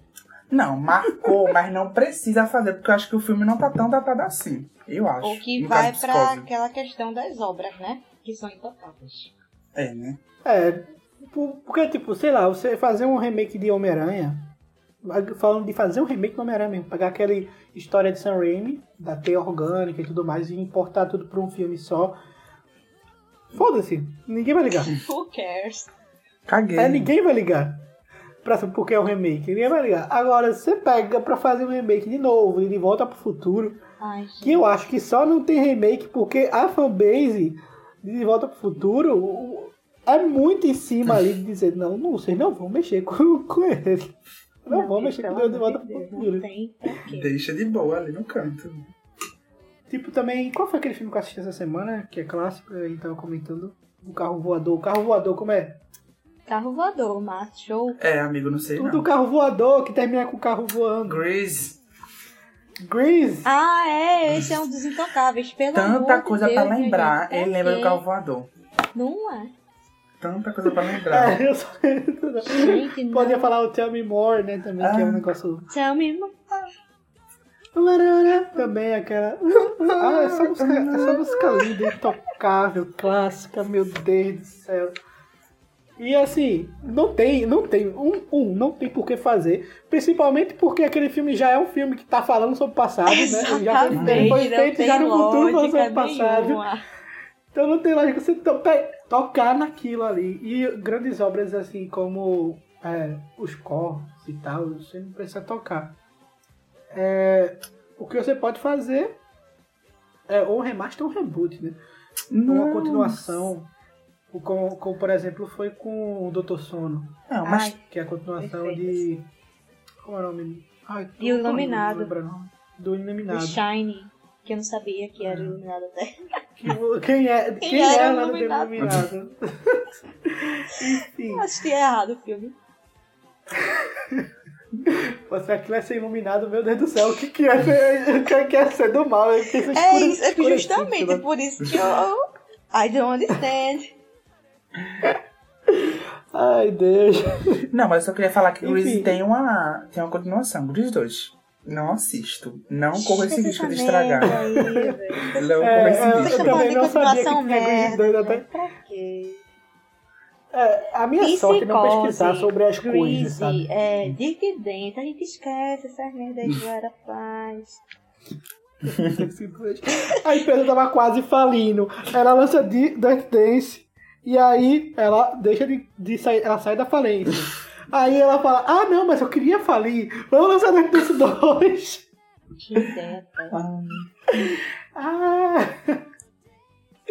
Mas é, assim, é melhor a continuação do que você pegar um remake. Porque assim, a continuação, você tá dizendo, ó, tem coisa atrás. Vá pesquisar o que, tem, o que veio antes.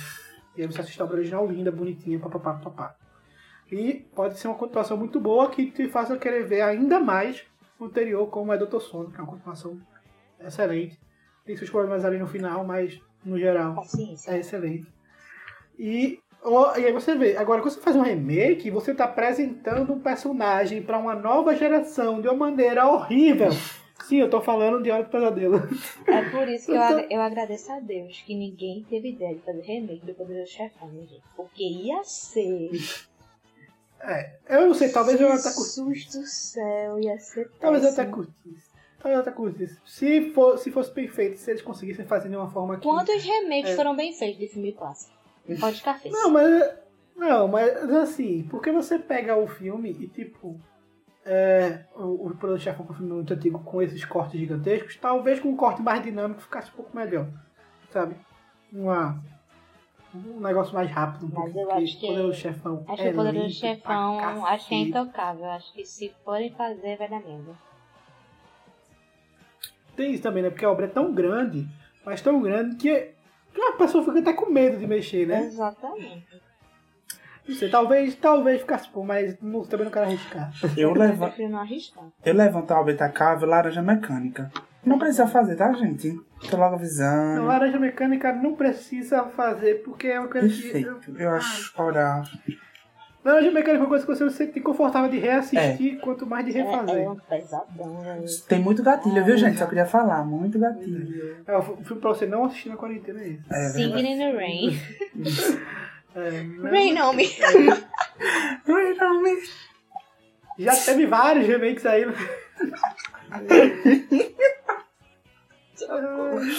Ai, meu Deus. Indiana Ray é muito. É, o- é outro filme intocável também, por, até porque tem, tem cenas icônicas que você também não, não consegue tocar. Mas uma coisa que a gente aprende com os reboots é, sobre essa questão de remake é que, pelo menos para os diretores, é que você pode fazer um remake, mas você tem que respeitar as, as cenas clássicas e algumas você não toca. É. Sabe? É tipo. Mas Psicose Você não vê- tocou em nada e deu essa merda. É isso que eu tô dizendo, gente. Não faça remake. Cuida de Cria uma história nova, use sua cabeça Não, para eu pensar. sei, mas Faz. assim, é só, só para levantar esse ponto, porque, por exemplo, os reboots do Homem-Aranha, você nunca mais ouviu falar a frase com grandes poderes vem grandes responsabilidades. Não tem no, no de Andrew Garfield, não tem no de Tom Holland, e provavelmente não vai ter mais. Porque a, a frase é dos quadrinhos, mas ela foi importada pro, pro cinema de uma maneira que ficou tão importante aquela cena ali. Tão importante que ninguém é doido de quando tá fazendo um remake de Homem-Aranha, um reboot no caso, né?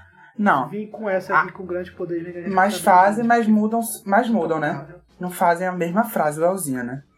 Não, não fazem a mesma frase. Mas Tipo, mudam, né? O, do, o de Andrew Garfield é uma mensagem de voz que ele deixa na caixa postal dele. Toda uma mensagem grande até. E o de Peter é a, quando você tem os poderes que eu tenho e não faz o que tem que fazer, pessoas sofrem e a culpa é sua. Mas ele não fala a, frase, frase. com grandes poderes e grandes responsabilidades em momento nenhum. Porque ficou muito, muito importante, muito Marcado, marcante né? pro cinema. É. Só, que, só queria falar aqui, já que já tá falando de obra intocável, vou botar aqui Parasita, só pra Sim. falar que o filme é perfeito e que não precisa de série, viu, HBO? Se você tá escutando isso, cancela a série, não precisa. O filme é perfeito, bota, pega ele, bota no HBO Go, pronto, faz isso. Quer ele ter lá? Faz isso, paga. Dubla ele, pô. Você não tá achando ruim ter que ler? Porque, né? É. É. Seu analfabetismo aí é grande. E é isso, essa merda. isso aqui também vai pra Alexandre, pra ele assistir o filme, que ele ainda não assistiu. Botei também ele não esse outro filme ponto. estrangeiro, não. Esqueceu, ele é que nem americano. Só É. assiste filme de lá. Não, é porque ler legenda me cansa. Hum. Só pra dizer que eu não dei aqui informação, o filme vai ser uma minissérie que tem o, o roteiro, o diretor e o roteirista, que é Bong Joon-ho, e também tem um cara lá, Adam McKay, que foi o ganhador do melhor roteiro adaptado do filme do Oscar A Grande Aposta. O Oscar, ele ganhou o Oscar em Ah, 2015. então, se eles, se os, os idealizadores estão envolvidos, não há chance de ser bom. né? Não, porque não, Não, a gente, precisa. tem, a gente tem fé, mas acho que não precisa, mas a gente tem fé. Mas o cara disse, eu tava vendo entrevista do Bong Joon-ho, ele disse que vai ser uma... Como é que chama a palavra, gente? Nossa... Uma Que vai- extensão? É, uma extensão do. Ele vai aumentar, vai ser uma extensão do, do filme. E tem dizendo que vai estar Mark Ruffalo, o Hulk, e Pois Tilda é. Swinton, a, gua- a Guardiã. Como é o nome dela? É a Guardiã o nome dela no Marvel também? É a Guardiã? Não? É, é, é. Tilda, essa? É, Tilda Swinton, que ela vai estar. Também tá dizendo que ela vai estar na nova série. Eles dois. É a guardiã mesmo. É É, a a guardiã. anciã. É o anciã, é o nome. Ah, E eu aqui, meia Era melhor tu falar. Gabriel, era melhor tu falar Gabriel. É Gabriel, realmente. E eu aqui, menino, guardiã, guardiã da galáxia. Outra, Eu tava tipo, a dizendo. guardiã. Quem é Eu guardiã? não preciso lembrar o nome. E ela já trabalhou com ele, então é me provar. Ela trabalhou em, no Expresso do Amanhã e trabalhou também em Okja. Assistam Okja, gente. É um filme muito fofinho e muito pesado. Mas é muito bom. ah, eu não gosto quando ela é vilã, não. Mas não sei se ela vai ser vilã, não. Estão dizendo que ela vai ser a, a mulher, a patriarca da família. Ah, entendi. Ah, eu não sei. Mas sim, não precisa fazer. Vai fazer, né? A HBO, né? Já confirmou, então, né? Eles não conseguem ver o sucesso de uma obra e não tem É. nenhuma relação com Ele- é, realmente, esse aí é o famoso remake de. de. Filme japonês, né? E tal, que acontece. da japonês, mais. asiático. Na verdade, não vou nem pro asiático, bota estrangeiro, porque Não, cada remake de tudo. é. Fez sucesso ao. Não. Não, mas é porque assim, nos Estados Unidos tem essa mania de fazer tudo que é asiático faz sucesso, pegar e. Mas não é só asiático, tipo Millennium. É sueco e eles fizeram a mesma coisa. É. É. É, não, é porque, tipo, quando eu falei de japonês, é porque só tava me vendo na cabeça o grito Go- e o Godzilla chamado. e também, o chamado. É, que é tipo, tudo japonês lá que eles trazem pra cá. Eu gosto muito dos remakes americanos, mas eu, eu não vou falar sobre isso porque eu sou suspeito pra falar que eu não gosto de legenda, vocês sabem. Não, e assim, e eu acho, fico triste com o negócio Parasita porque invalida ele ter ganhado o Oscar, sabe? Isso é um filme estrangeiro, então. Não sei pra que fazer. Eu acho que o próprio dono da obra ia falar, não, gente, não vou fazer, o filme tá aí, bota a legenda. Mas vai fazer o quê, né? Quer dinheiro, né? Então. É, e, e tanto que ele que falou, né? Foi. É, se vocês vencerem a barreira dos 3 centímetros, é, pode, pode conferir que vai ser um filme bom, alguma coisa assim. Eu acharia, Ele falou justamente isso. eu acharia muito mais interessante ele fazer um projeto novo, sem ser Eu Parasita. também. Que Pois seria é. muito legal, né? É, eu acho que ele teve uma, uma grande oportunidade aí em Hollywood pra dizer, putz, vamos dar uma mexida nisso aí e tal. Mas enfim. Um Não vou sabe- jogar o cara, né? Sei lá. É, enfim. Ele me pareceu bem revolucionário no Oscar. Ai, Não, da fala, carinha cara. dele. Nunca perdi um bolão com tanta felicidade. É. É verdade. Até hoje tô Pelo menos perdendo meu presente. ganhou. Talvez se lançassem um remake de Central do Brasil aí, a gente ganhasse um Oscar. Até hoje eu tô esperando meu presente, viu, Alexandre e Dona Letícia? Só queria lembrar disso. Que eu ganhei o bolão. Mas então, vale a pena é, pegar o. fazer um remake sem o idealizador do lado? Porque aí a gente tá falando da, dessa da série, né? E aí talvez seja mais ou menos isso, né? Ele tá, ele tá ali do lado fazendo. um- Não é um remake, mas uma continuação. Continuação em série. Acho que é mais um vale spin-off. No Ai, caso, seria mais spin-off. Sei lá, eu acho que não.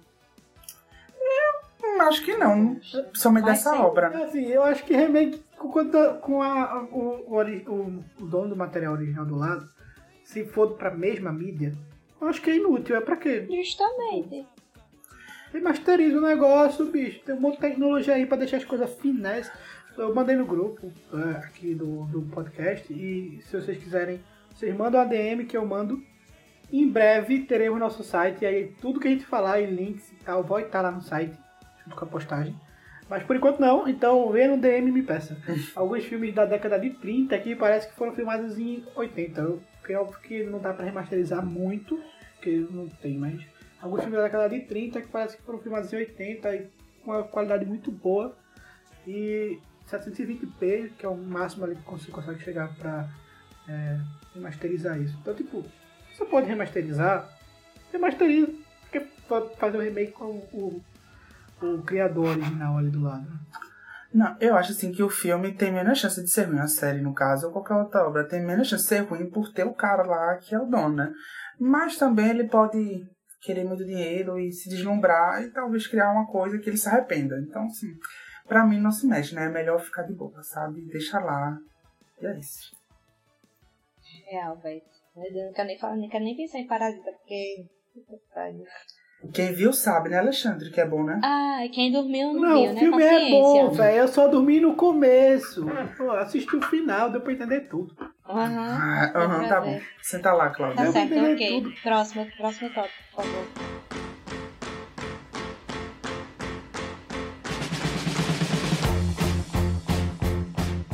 Remaster.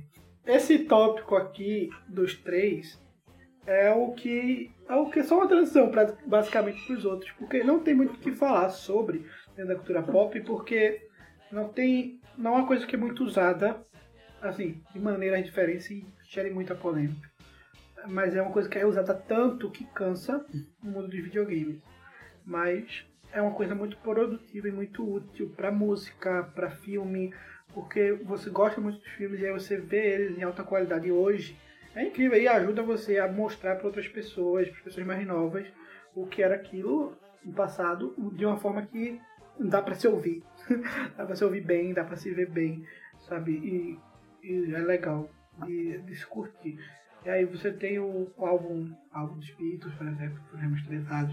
Na verdade, no Spotify, se você botar remaster, você encontra tudo. Rolling Stones, é, YouTube, essas bandas de rock, todas elas remasterizaram os álbuns dela em algum momento. Isso é muito, muito importante pro público atual. E eu também pesquisei, não sou muito do game, mas eu dei uma pesquisada que teve The Last of Us. Fiquei interessado porque eu me lembrei que vai virar uma série da HBO, né?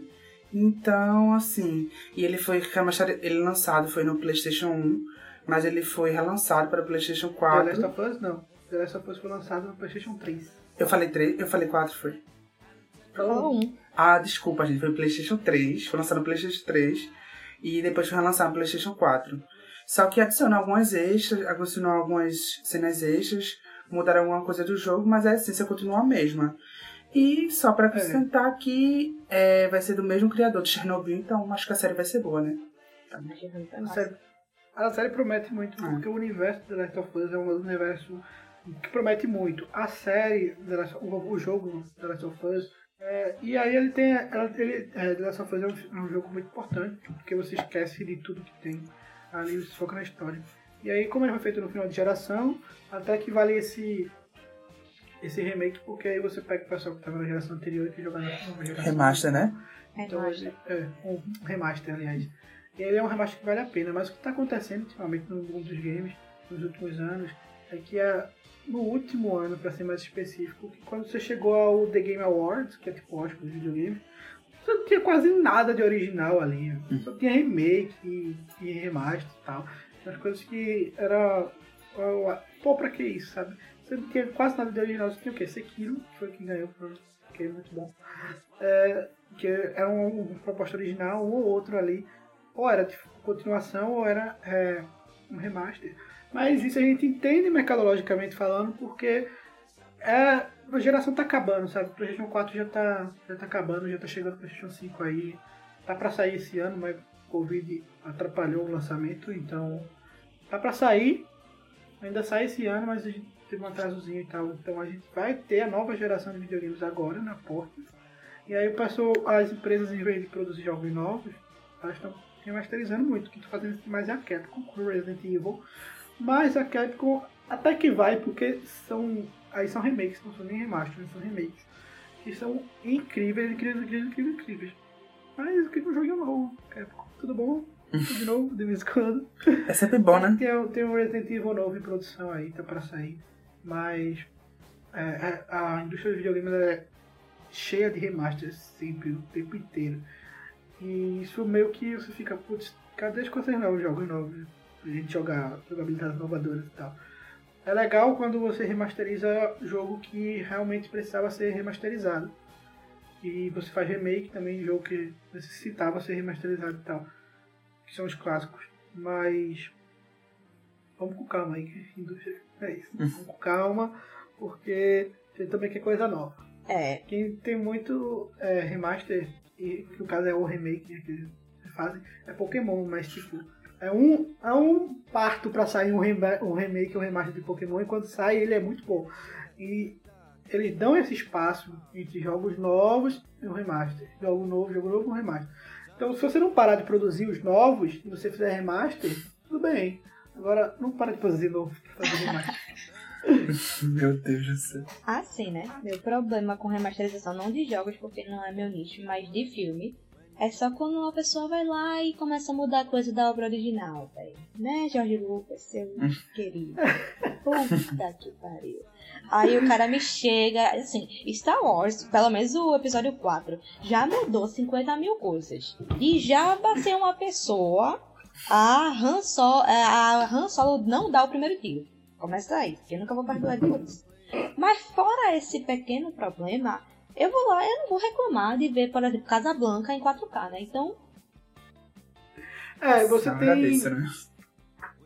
Vai falar aí, não. Não, eu só agradeço, eu só agradeço, né? Ver ele em 4K. pois é. É, eu mandei pra vocês também no grupo, e quem quiser, de novo, falar na MDM, o link de um, de um filme da Disney que é. É o da sereia, aquele com, A pequena seria. com Forrest Gump. Não, Ah, aquele tá. que é com A Forrest Gump, Splash, uma sereia em sereia. minha vida.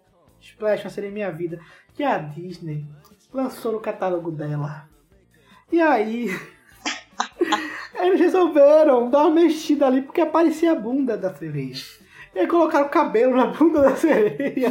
Mas assim, colocaram o cabelo na bunda da sereia. Não é o cabelo dela que esticaram. Assim, ficou horrível.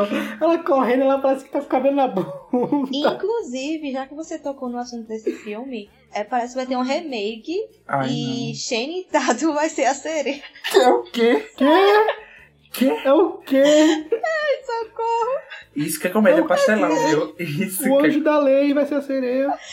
Vai ser um sereio, né? Não sei desse essa palavra. Splash, um tritão em minha vida. É sério, quando eu tava procurando sobre o remake, eu não sei se já foi cancelado, mas a ideia era essa. Espero que cancele. Mas, tomara, né? Teve também a Netflix que eles mudaram a capa de um de De Volta pro Futuro, que era uma Playboy da vida. Que aí tem uma parada, eles trocaram, mas isso aí foi o erro lá. Não, foi da distribuidora que mandou a cópia errada pra eles. Que aí é um negócio que acontece muito nos, nos países mais conservadores e tal, que você pode mostrar as coisas. Aí você tinha uma com a, com a cena. A cena cortada ou era capa alterada. Aí eles mandaram a cópia errada pra Netflix. Então, acho que foi só isso. Enfim, não toca nos filmes, velho. O filme foi assim, deixa. O que a Disney faz, e eu não sei porque ela não fez dessa vez, mas é colocar, tipo, um aviso antes. Esse, essa, esse filme ou essa série foi feita em, em tempos anteriores, onde a mentalidade era anterior e tal, e não concordamos com isso, papapá. Um aviso ali pra dizer, né? Tipo, que é coisa velha e que é a mentalidade da época que não reflete mais de hoje. Pois é.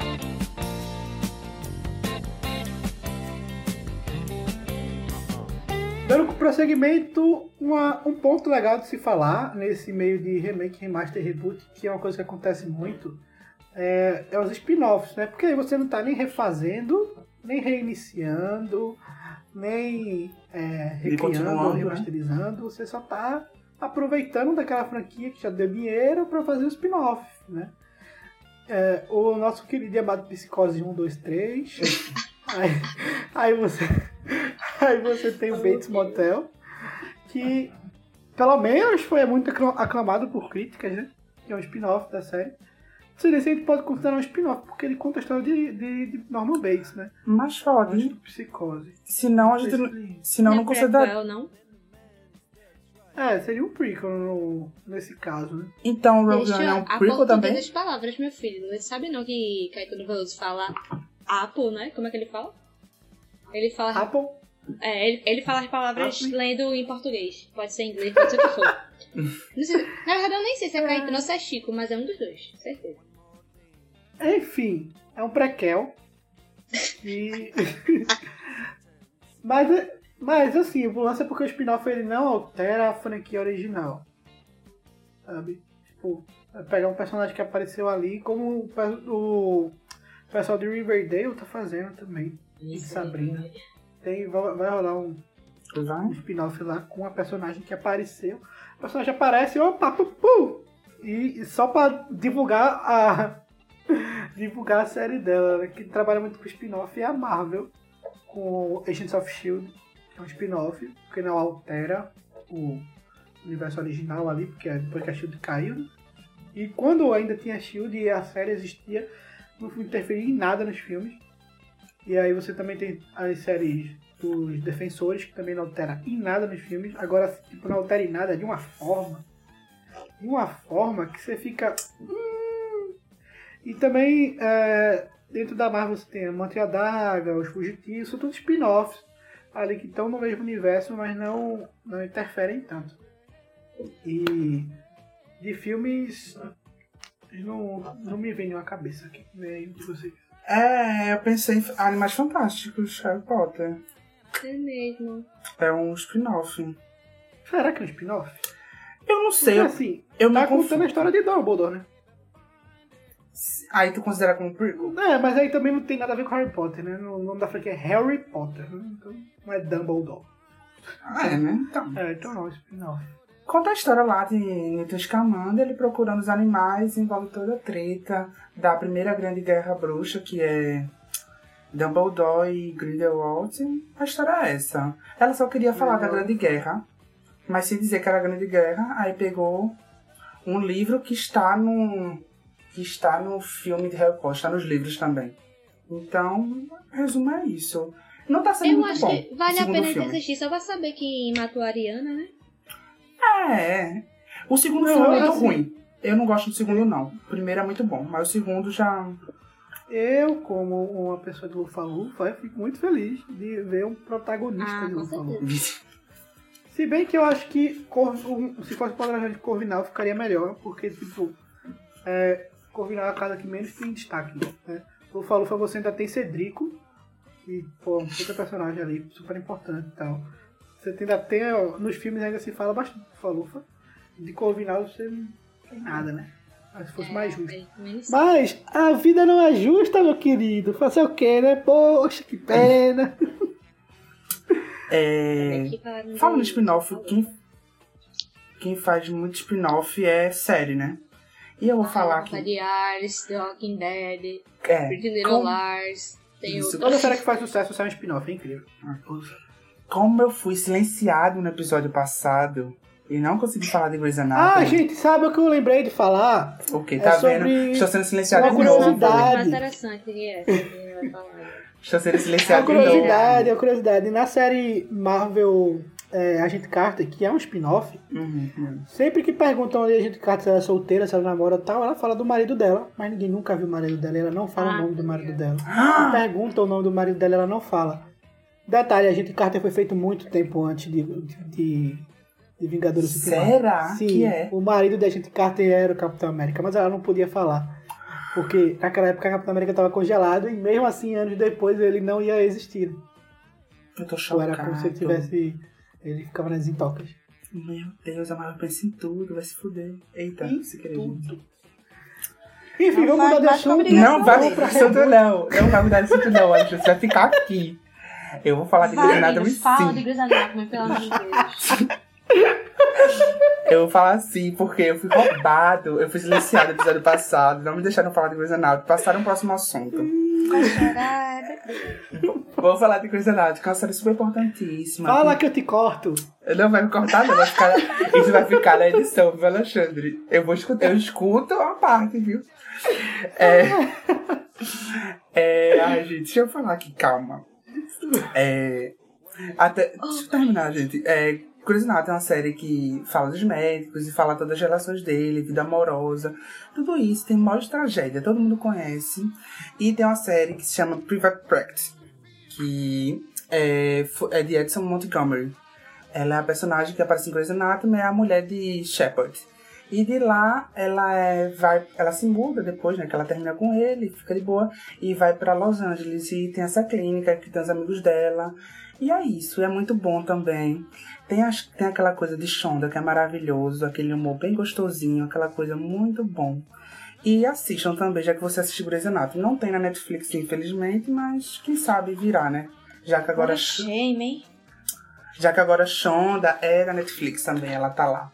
E é isso. E eu também lembrei de Friends, que tem o Joey. Que assim, a gente prefere esquecer, né? Porque ele é muito bom, mas eu nunca assisti. Mas sei que é dirigido por David Schwimmer, que é o Royce. Então, quem sabe você quer ver a direção dele, esqueci que a série é ruim. Mas quer saber como é o final de Joey? Você ficou se perguntando o que ele faz?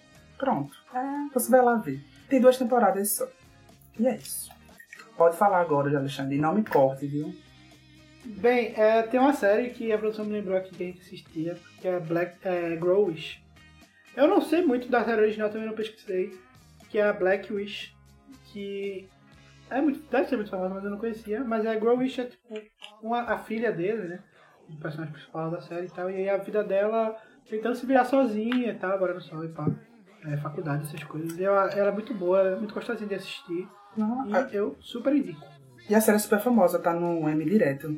De melhor série. Ah, então, é, comédia. ela é muito famosa, mas eu nunca fui atrás pra saber. Até porque a produção assistia, aí eu vi, aí eu falei, ah, vou ver. Aí ah, legalzinho, aí eu assisti, terminei, mas, tipo, não fui muito, muito a fundo, sabe, Lelê?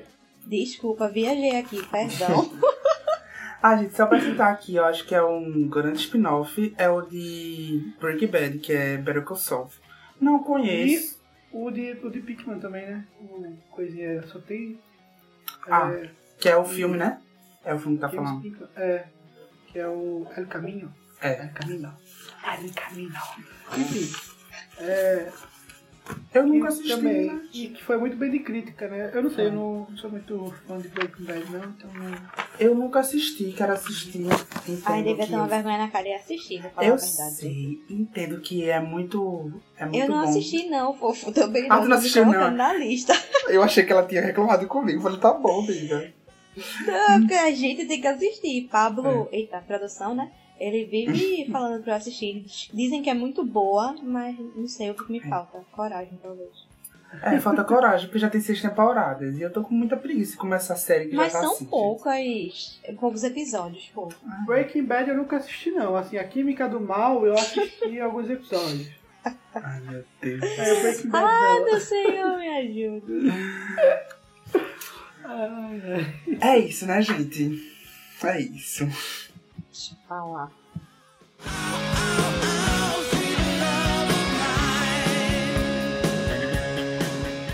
O último ponto dessa era dos três R's, o último R, né? É o tal do reboot. Que aí é uma coisa que fãs de quadrinhos e de heróis conhecem muito bem. O, Tá todo mundo acostumado, né? Isso acontece por vários motivos, inclusive cria muito, muito, muito problema para quem é fã, porque tem que explicar reboot. Porque tem que explicar porque que o Batman do nada parou de usar aquela roupinha cinza com peitinho, começou a usar roupa preta. Sabe? É tipo, e os nomes também, porque é, reboot é uma coisa muito bastidor. E aí eu lembro que meu pai, eu tava no carro, meu pai, é, sim, Júnior, mas por que, que o nome do filme é Homem-Aranha de volta, de volta ao lar? Ele vai voltar da onde? Pra onde? E quem assiste também não entende, porque ele não volta pra canto nenhum. Aí tem que explicar que lá no passado a Marvel vendeu os direitos pra Sony, depois a Marvel voltou a produzir filme, e aí ele tá de volta pra produtora original dele, não sei o que, blá blá blá. Aí você pensa, como é que eu vou explicar isso em três palavras rapidinho? E que vai sair de novo, né, da casa dele. né? É, é complicado. E vai sair de novo. Não, aí eu, e esse negócio de reboot é tão, tão um negócio de produção, tão um negócio de bastidores e tal, deixa confuso que o, saiu o trailer de Morbius, e aí você tem ali um cartaz ali, Homem-Aranha, que tá ali, é, herói ou ameaça, aquela coisa toda que sempre teve. A gente sabe que o J.J. James, que apareceu no filme do Homem-Aranha, que é o clássico, original, ele apareceu no Homem-Aranha, ele também vai estar nesse filme. O Abutre do Homem-Aranha de Volta lá também vai estar nesse filme. Meu Deus. Só que o é, Tom Holland, a gente, que a gente sabe ali, pelos bastidores e tal, que Tom Holland também pode aparecer no filme se ele quiser, se a, se a Sony quiser, no caso, porque o contrato, o novo contrato que eles fizeram permite isso. Mas o, o, o herói ou ameaça que aparece ali atrás, o pôster que aparece ali atrás em Morbius, é o Homem-Aranha com a roupa de Tobey Maguire, lá de 2002. Tá rodando. Aí você fica, que porra é essa que tá acontecendo aqui? Eu vou ver Tom Holland com a roupa de Tom Maguire, é isso? Ih, tá Talvez seja os isso. haters vão espumar. Eles vão, não, é, eles vão trazer o que? Tom Maguire de volta? Não vai, que o cara tá velho já. Ele tá nem aí, até falando. Tá? Ele também quer tá ficar aí, de né? boa na dele. Então é uma coisa, é uma coisa muito complicada. E fica isso do, do porquê rebutar, né? É, é, é muito bastidor e é muito difícil você tentar, tentar pegar assim, o- os reboots, o, o porquê de cada reboot. Cada reboot é um, é um rolê gigantesco, né? Se pegar a história do Homem-Aranha, por exemplo. Não que eu seja fã do Homem-Aranha, mas é porque Jamais, eu né? conheço bastante da história do Homem-Aranha e eu não sei porquê, mas enfim. É, você teve o primeiro Homem-Aranha né, de Sam Raimi, e aí foi um, filme é, inovador e tal, e a Sony comprou os direitos. Só que aí você tem uma briga de bastidor, porque o Homem-Aranha 3, embora seja um dos filmes do Homem-Aranha que mais vendeu, e na época foi uma das maiores bilheterias, foi a melhor bilheteria do ano, foi gigantesca a bilheteria, foi péssimo de crítica. Que será? É horrível o filme, inclusive. O próprio Sam Raimi, ele não queria trabalhar com tantos vilões assim. O, o- os diretores, os produtores que foram lá enfiar na goela dele, trabalhar assim com o que eu quero. Aí ele ficou muito puto, viu que o negócio ficou uma merda, pediu pra sair. Tom Maguire já tá cansado disso. E eu assim, eu acho que Tom Maguire também não é um ator que gosta de fazer blockbuster e tudo mais. Até porque ele ganhou um bom dinheiro com o Homem-Aranha, mas um bom dinheiro mesmo. Né? Que aí foi com. Foi o Homem-Aranha 3 mesmo, e deixou ele rico pro resto da vida. e aí ele tá tão rico que ele só faz filme quando ele quer. E o que ele quiser, tipo, se vier uma proposta ali que ele gostou, tal, ele vai fazer. Que fez o Grande Gatsby, porque ele é muito amigo de DiCaprio, né? Amigo de infância de Leonardo DiCaprio. Aí, tipo, ele vai, aparece lá, aí aparece um filme ou outro, como chama, que ele se identifica ali com a história, uma coisa ou outra. Pra mim, tipo, ele já não tava, já, já não tava legal, já tá de saco, já tá de saco cheio ali. Aí, pá, vamos sair. Ele já tava Beleza. velho também, né? Pra fazer o filme, Aí né? eu saía também, né? já Coragem. tava velho, né? Aí Homem-Aranha 4 morreu. E quem foi criança na época de Homem-Aranha, quem cresceu com Homem-Aranha, sabe que o YouTube nos deu muita esperança. Porque todo dia saiu um trailer novo de Homem-Aranha 4. Que era alguém que cortava as cenas antigas e fazia Homem-Aranha 4. Aquela, vai sair Homem-Aranha 4! E aí não rolou, né? E aí a Sony não podia perder os direitos do Homem-Aranha e também não queria perder a mamatinha. Até porque a Sony não vai muito com as pernas há muitos anos. E emplaca um, um, emplaca um sucesso. E aí ele vem com o Homem-Aranha de Andrew Garfield. Faz o primeiro, uma bosta. Faz o segundo, péssimo. E aí Mas o que é- acontece? Kevin Feige, que foi o cara, ele é o cara, né? Ele teve envolvido em Homem-Aranha, o clássico, do clássico ali. Tava lá falando. Ele foi o cara que também fez com que os X-Men existissem no, no cinema, porque ele que convenceu o diretor de X-Men 1 a, ser, a fazer X-Men, que é Brian Singer, que ele não queria fazer, porque naquela época os heróis eram muito desacreditados, e aí ele teve a sacada de gente falar, sim, mas quem vai fazer um filme de herói? Você que não é. Você vai fazer um filme de ficção científica com metáforas sobre o racismo. Aí ele, ah, se é assim eu vou. E também convenceu o Hugh Jackman a aceitar o papel de Wolverine. Ele Ah, também foi se é um filme de arte que fala sobre eu vou fazer. Então, o cara tem um- uma importância muito grande no universo de, de heróis e tudo mais. Sempre teve envolvido ali no backstage de todos os filmes de heróis que saíram, Blade, Paz, tudo, Hulk. Enfim, ele sempre estava ele sempre tava ali por trás. E aí ele manda um e-mail pra Sony pra dizer, olha Sony, eu não devia estar fazendo isso, porque de certa forma você é minha concorrente, que a gente quer que você fale pra poder comprar de volta o Homem-Aranha pra usar nos nossos Vingadores. Mas eu vou fazer isso porque eu sou gente boa. E aí deu várias dicas pra Sony e tudo mais, como fazer, como tratar. Isso tudo no- nos bastidores, ninguém sabia disso. E dizendo, olha, mas se você não quiser, a gente pode fazer uma parceria para o Homem-Aranha vir pra, vir pra Marvel e a gente cuida do Homem-Aranha aqui e você recebe o lucro de vocês. A gente faz a parceria fica tudo, fica tudo ok. Ninguém sabia disso. Ficou nos bastidores. Só que um belo dia a Sony resolve lançar um filme chamado A Entrevista com. Como é o nome daquele cara? James Franco e aquele outro. Seth. Seth. Seth Você ficou, você ficou, hein? Enfim, eles zoam demais a Coreia do Norte. Mas assim, eles zoam a Coreia do Norte de uma forma que eu tava Ai, vendo na Deus hora. do céu, eu vi a bomba chegando a já. base da Sony, entendeu? É um filme que é problemático, no mínimo, Em vários aspectos. em vários aspectos. Aí a Coreia do Norte, não, satisfeita, não ia deixar isso barato, vai lá e hackeia a Sony e expõe todos os e-mails pessoais da Sony. Todos os e-mails pessoais, tudo que tinha lá de e-mail e tal. Filme também caiu na internet antes de ser lançado. Enfim, isso era um cyberataque terrível pra Sony.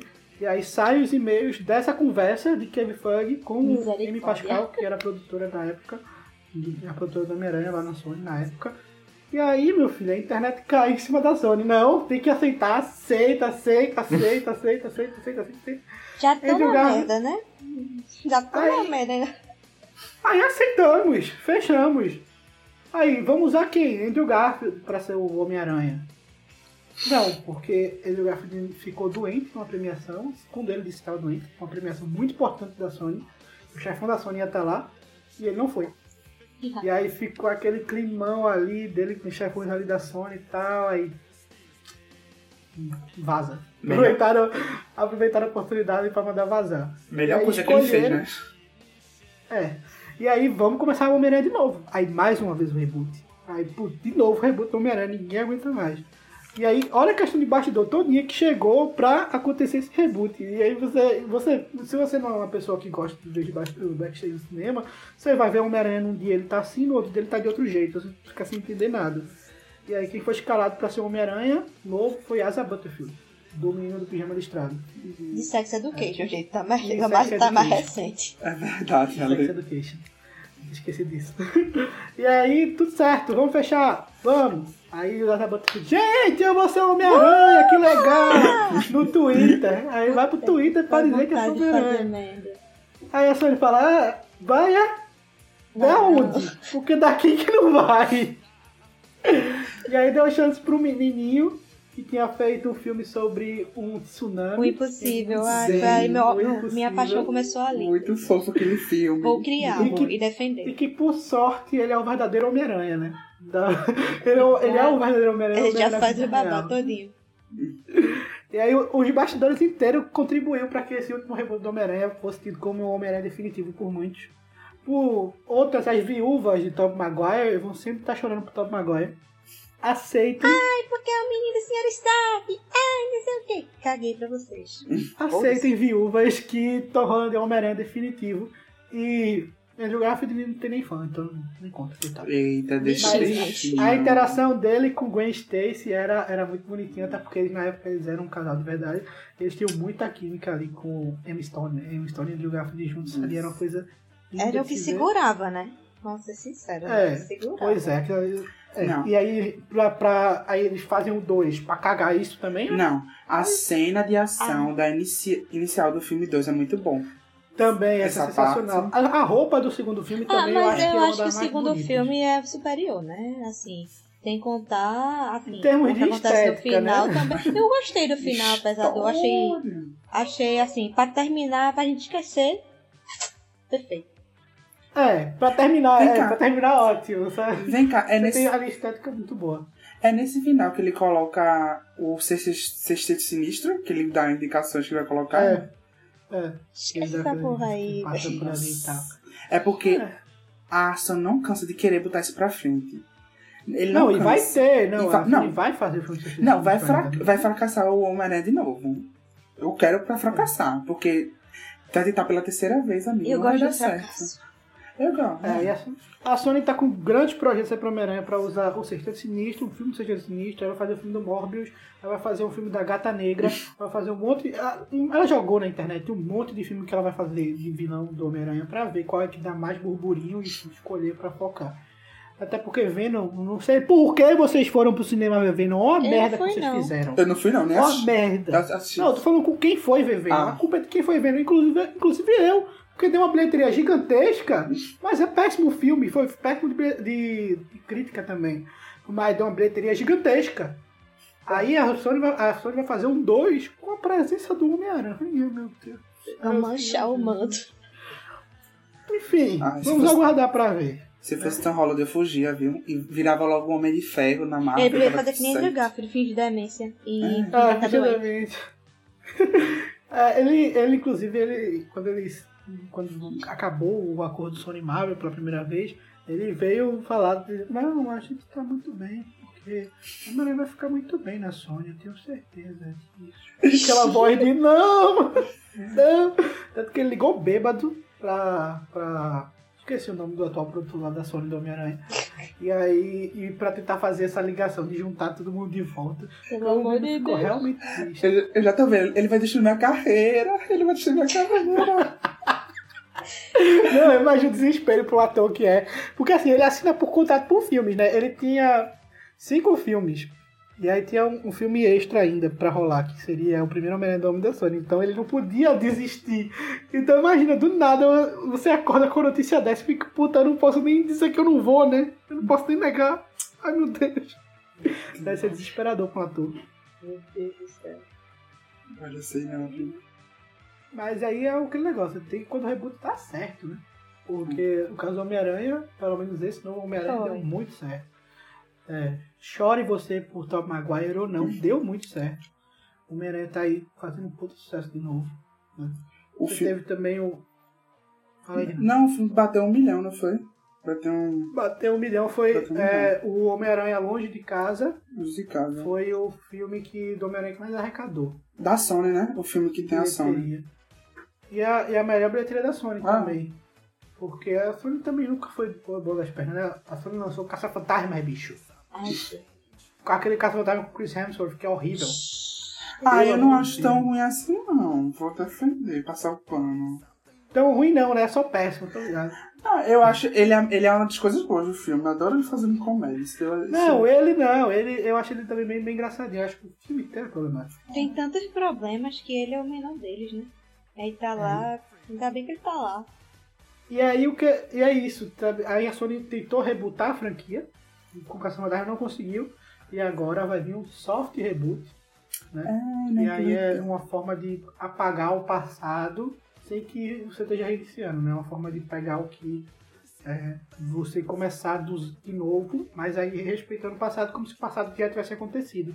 Que aí eu tô muito empolgado, que é com Finn Hoffman, Finn Hoffman e Stranger Things.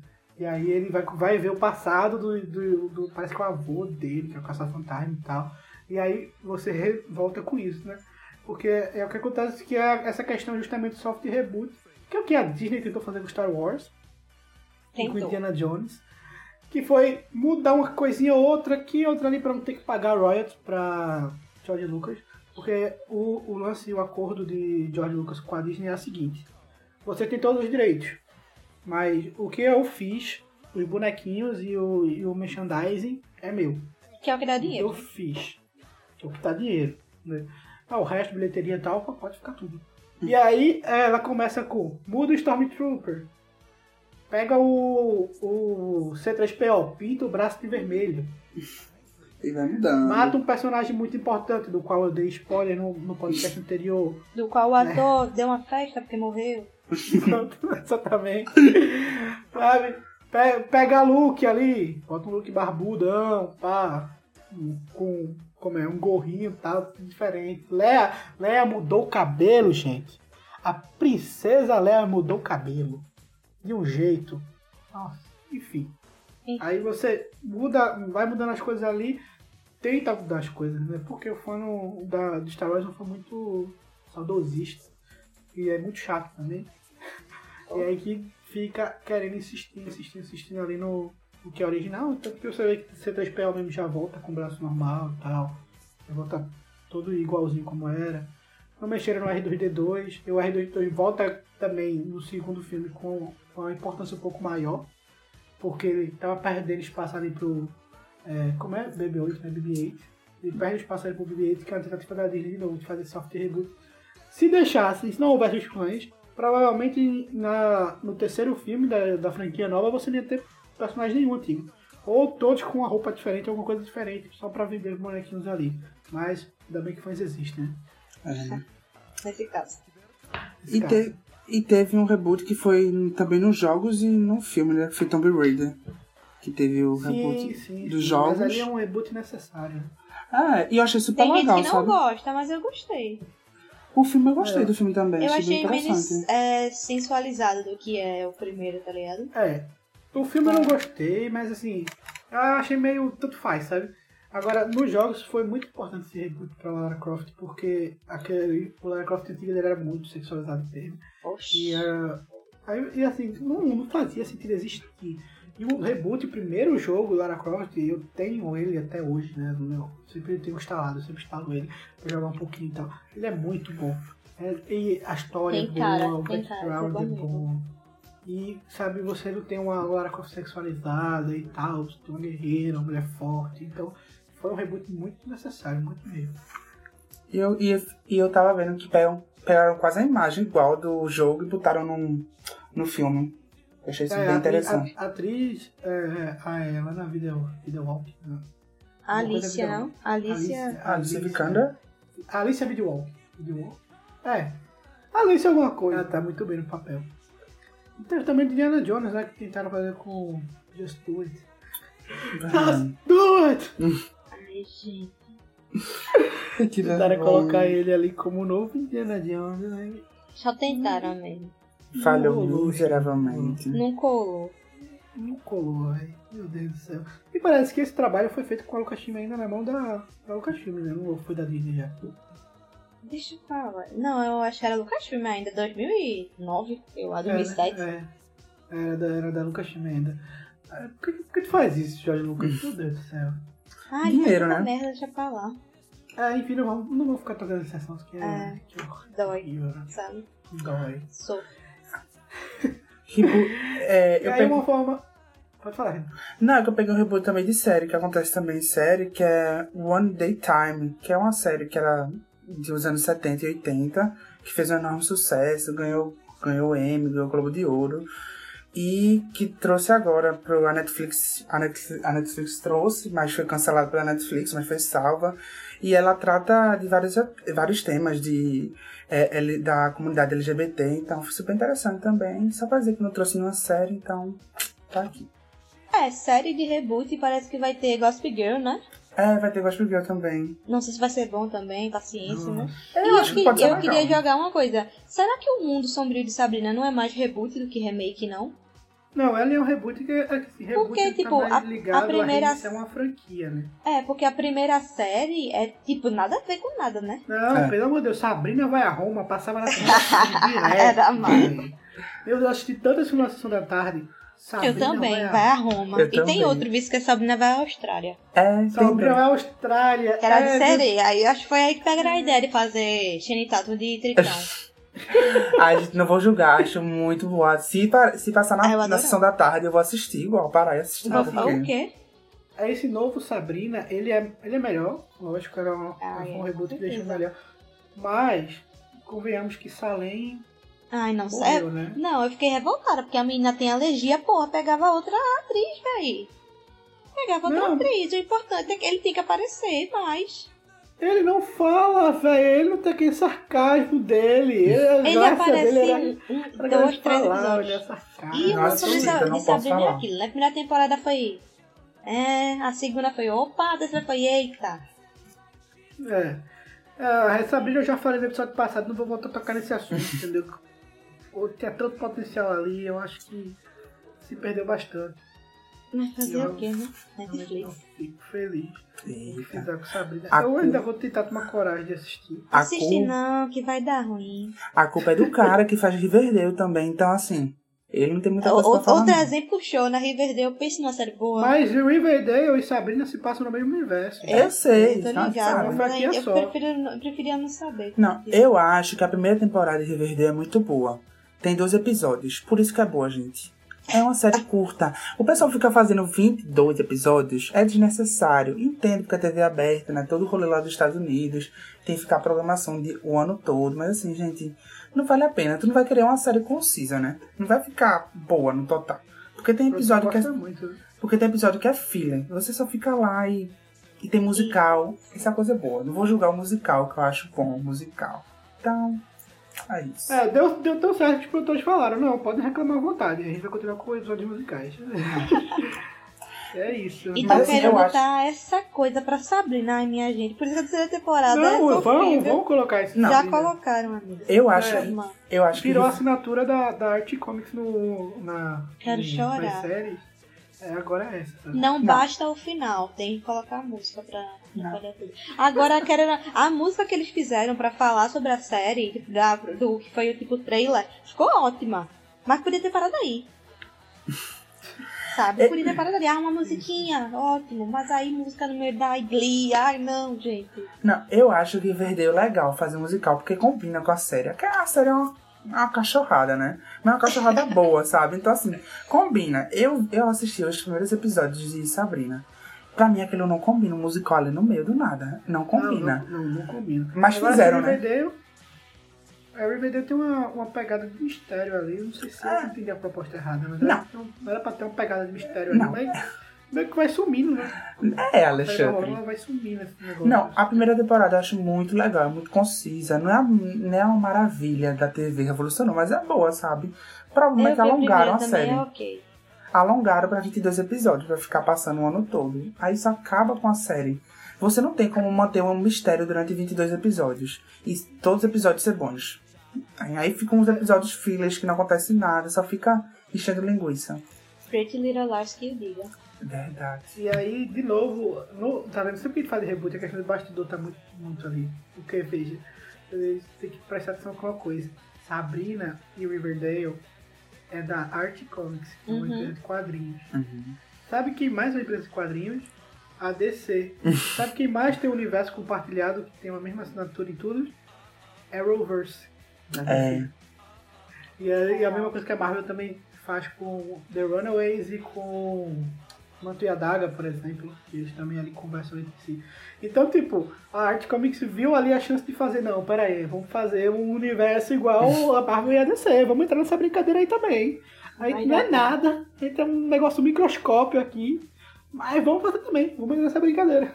Não, e tá ganhando Agora, dinheiro, assim, Riverdale, eu detesto, mas faz muito sucesso, tá ligado? Não, eu assisto. Hum, Tô, atra tô atrasada, tô atrasada, mas eu gosto. Acho aquilo tão. É que eu gosto de série teen. Então, pra mim, por mais que seja ruim, ainda tem uma coisa boa, tirou coisa boa. Então, eu assisto, né? Eu falo mal, Mas eu dá assisto. tristeza, porque, tipo, as séries teen da minha época era o quê? The Vampire Diaries, Pretty Little Liars, Gossip Girl, era outra vibe, tá ligado? É. Não que Gossip Girl seja, meu Deus, que é o Pretty Little Liars, mas era outra pegada, velho. Eu Meu posso Deus, como foi que a gente chegou nisso?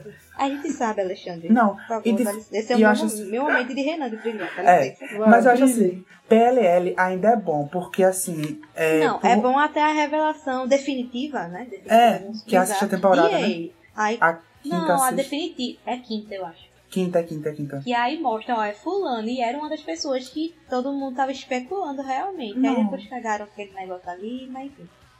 E era Teve muito. um. E era mais adulto, tá ligado? Sei lá, Riverdale, eu me sinto vendo, sei lá. Mas é aquele, mas é aquele famoso guilty pleasure, né? Que você gosta, é, gosta, mas gosta com, com medo, não quer que ninguém saiba. Porque assim, é ruim, né? Se a gente for avaliar é ruim assim, que né? dói. É ruim. Mas os atores são bons, eu devo admitir alguns, né? Não todos. Arte, né? Arte realmente deve não, dar um esse Oscar. não. E tem brasileiros, então, né, gente? Bora falar dos brasileiros, não custa nada. Enfim, né? Camila Mendes. Ó, meu nome é Camila Mendes. Alexandre É. Costa. Ai, eu adoro, adoro, adoro. É, e o que rola também, né, nessa questão, questão do reboot. A produção disse que ela não é brasileira, mas ela tem pais brasileiros. Renan. É, eu. E- Não, eu achei que ela era brasileira. Conhece muito, hein, Renan? Poxa, Mas né, pô? Não, não, não, não, gente, desculpa. Ela nasceu lá. A produção disse que ela nasceu lá, mas enfim, ela conhece o Brasil. Mas ela veio pra cá. Não, ela veio fala português, obviamente, né? Mas. Renan, vir pro Brasil não se faz brasileira. Mas, Bia, eu acho que que. nascer no país. Não. No país. Produção, eu acho que ela nasceu lá. Produ... Nasceu aqui, foi muito cedo pra lá. Foi não produção. Eu tô com essa dúvida. Se eu me lembro em entrevista, ela falou isso. Tu tá, acho que tu tá confundindo com Morena Bacarim. Posso estar enganado, posso estar enganado. Tá Mas- Ah, essa, essa de aí fala português, viu? Meu filho. Ela não só fala português, como ela atua aqui no Brasil também, com é sessão de terapia no pô. GNT. Tu sabe E como é, ela, né? No Sabia. Celton Mello. Ela não só Chocado. fala como ela trabalha aqui também. Arrasou aquela mulher, viu? Perfeita. Ai, ela é Perfeita. Do céu. Nasceu na Virgínia, a produção tá ótima aqui, tá afiadíssima. Então, desculpa. Bicho, a produção ela foi gente. número um de Riverdale. Eu não sei como ela não entrou na ah, chamada foi assim, a, a ó, blusa, a blusa, né? pra defender Riverdale. Desculpa a produção, gente. me retratar É, aqui, produção viu? de chuva, mas eu não gosto mais paciência. Ela, ela só os pais dela que é brasileiro. E é isso, gente. Então, desculpa por ter errado. Thank you, É. se ela pelo menos falasse português decente, tipo, tipo de morena e tal, até ia, né? Mas, É, acho que é pedir demais, amigo. já.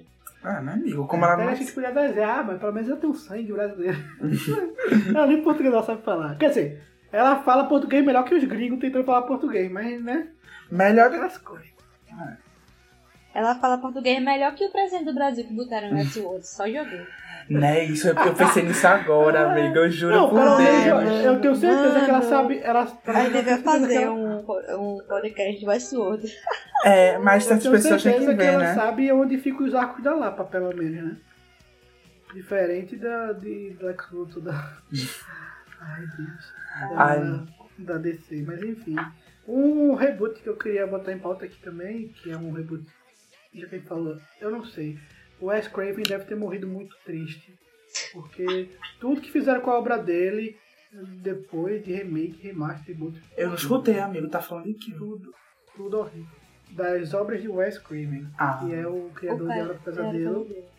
Os Mestres dos Desejos e Pânico. Mas sabe o que é engraçado? Que a MTV, quando trouxe essa, essa série pro Brasil, não traduziu o nome.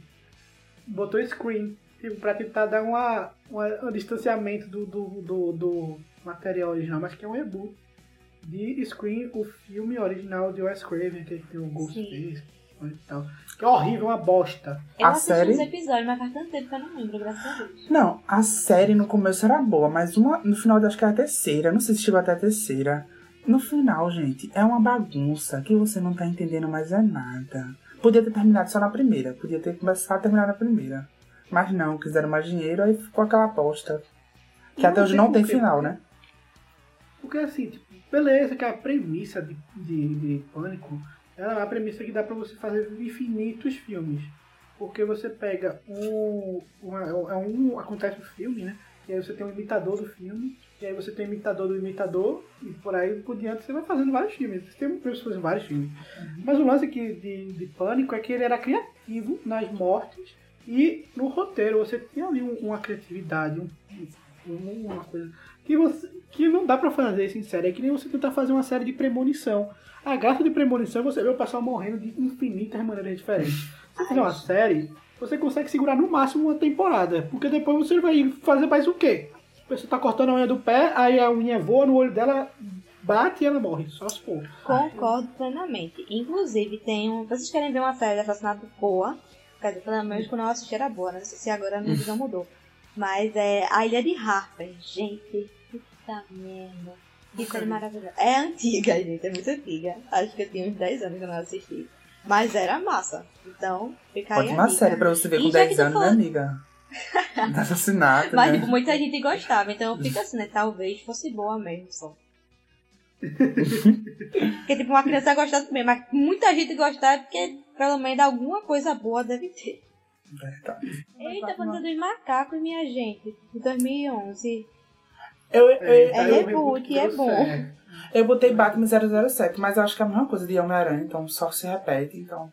Só se vocês É, quiserem não, o falar. lance do 007 nem é um reboot que, que, é, que acontece por algum motivo, né? Pra, realmente a premissa é essa, né?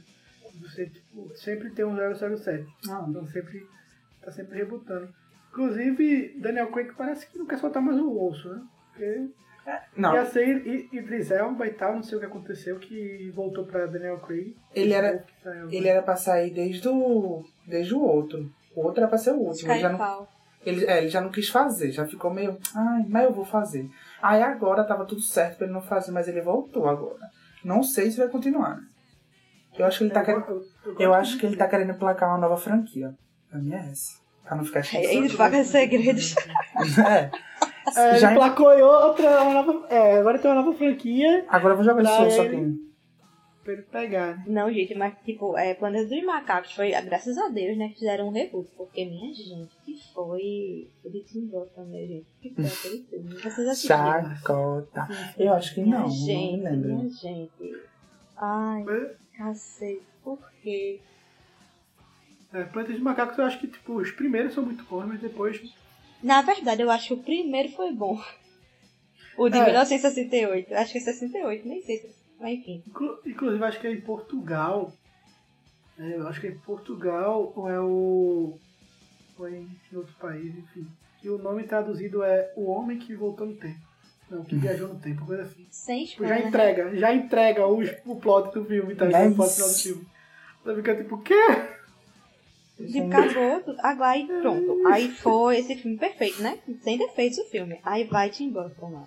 Aí vai a produtora, não, coloca uma cena no final pra, né, reverenciar o filme antigo. Aí foi aquela merda lá. Ai, Abra Abraham, Abraham Lincoln deve estar. Eu mereço. E esse, esse nome eu acho legal porque não tem isso, né? Ele tem um, É, outra uma vibe. origem e Tem César, né? mas- Bom, mas. Eu acho legal. Tem, tem também. Tem Nova também. o primeiro é meio Tu lembra de quem é Nova? No primeiro filme de 68? Não, eu lembro. É a menina. A menina que ele conhece. A humana. Ela aparece nesse filme agora. O Ah, que legal, véi. Aí é uma criança. né? Eu fiquei. Ah! Querida. Agora eu tô agora eu te entendi. a foto de macaco sem massa. Novo ficou sensacional. Pega o melhor da tecnologia e aplica no roteiro bom É isso. e Uma direção Precioso boa, né? lá. precioso. Precioso. No. É. Ele, ele fala Nosso famoso Garra Sônica Hum. real, né? Às vezes eu esqueço. tá em tudo. Ele, inclusive, ele abriu uma própria produtora pra fazer isso, tá ligado? Ele agora tem uma produtora que faz isso. É, ele ficou tão conhecido, é né? reboot. Jumanji é, é um soft reboot, né? Porque eles, na história deles meio que falam que, que o, dá a entender, né? o Jumanji mi- migrou de plataforma ali pra poder. assim, Ok, tudo bom. jogos. É tipo chamado com pendrive. É tipo chamado com pendrive. Meu Deus do céu, que é aquilo, véi? Nossa, o reboot de o chamado é Ai, ridículo, mano. véi. Nossa, porque tu me lembrou, véi? Eles As têm uma seita, também, eles têm uma seita, é uma seita do chamado, é, o, é, o, é a Telex Free do chamado, Ai, entendeu? gente. É a Rinode do chamado, é a Cides do chamado, entendeu? Você entra no jogo e chama mais dois. Aí essa pessoa chama mais dois, no final do jogo você fica rico. Olha, já que tá falando de ruim, eu vou botar Tartaruga Ninja, porque, né? Então, né? É isso aí, né? Quem achar aquilo bom não sabe o que é Tartaruga Ninja, né? Então, Nada a declarar sobre. só queria jogar Altas isso. controvérsias. Tu acha bom, amigo? Calabanga. Não, eu não gostei porque eu não gosto do diretor, entendeu? É, James- como é- como é? Michael Bay. bum, Michael, Michael Boom, eu não Michael gosto dele, que eu acho ele muito exagerado tudo que ele faz. Assim. bum, Um explosão, a explosão, fogo, carro voando, bomba. Teve sequência, teve sequência, teve sequência porque deu dinheiro. Se deu dinheiro, Mas o Ah, mas os segundo, filmes de Michael mas o Bay dão segundo dinheiro, não fracassou, quer né? dizer que são bons, né? mas o segundo fracassou de uma maneira. Bum, Oh, Michael. Bay, explosão, tchá! Atrás. Olha, eu não Michael Bay é a explosão e Aí, aquela tipo- menina bonita que não atua bem, mas ela é muito linda, então vamos botar ela em todos os filmes. É. Mas ela- eu gostei dela naquele filme, é. Garota Infernal. Ah, sim, Achei esse que filme é bom. muito com tudo.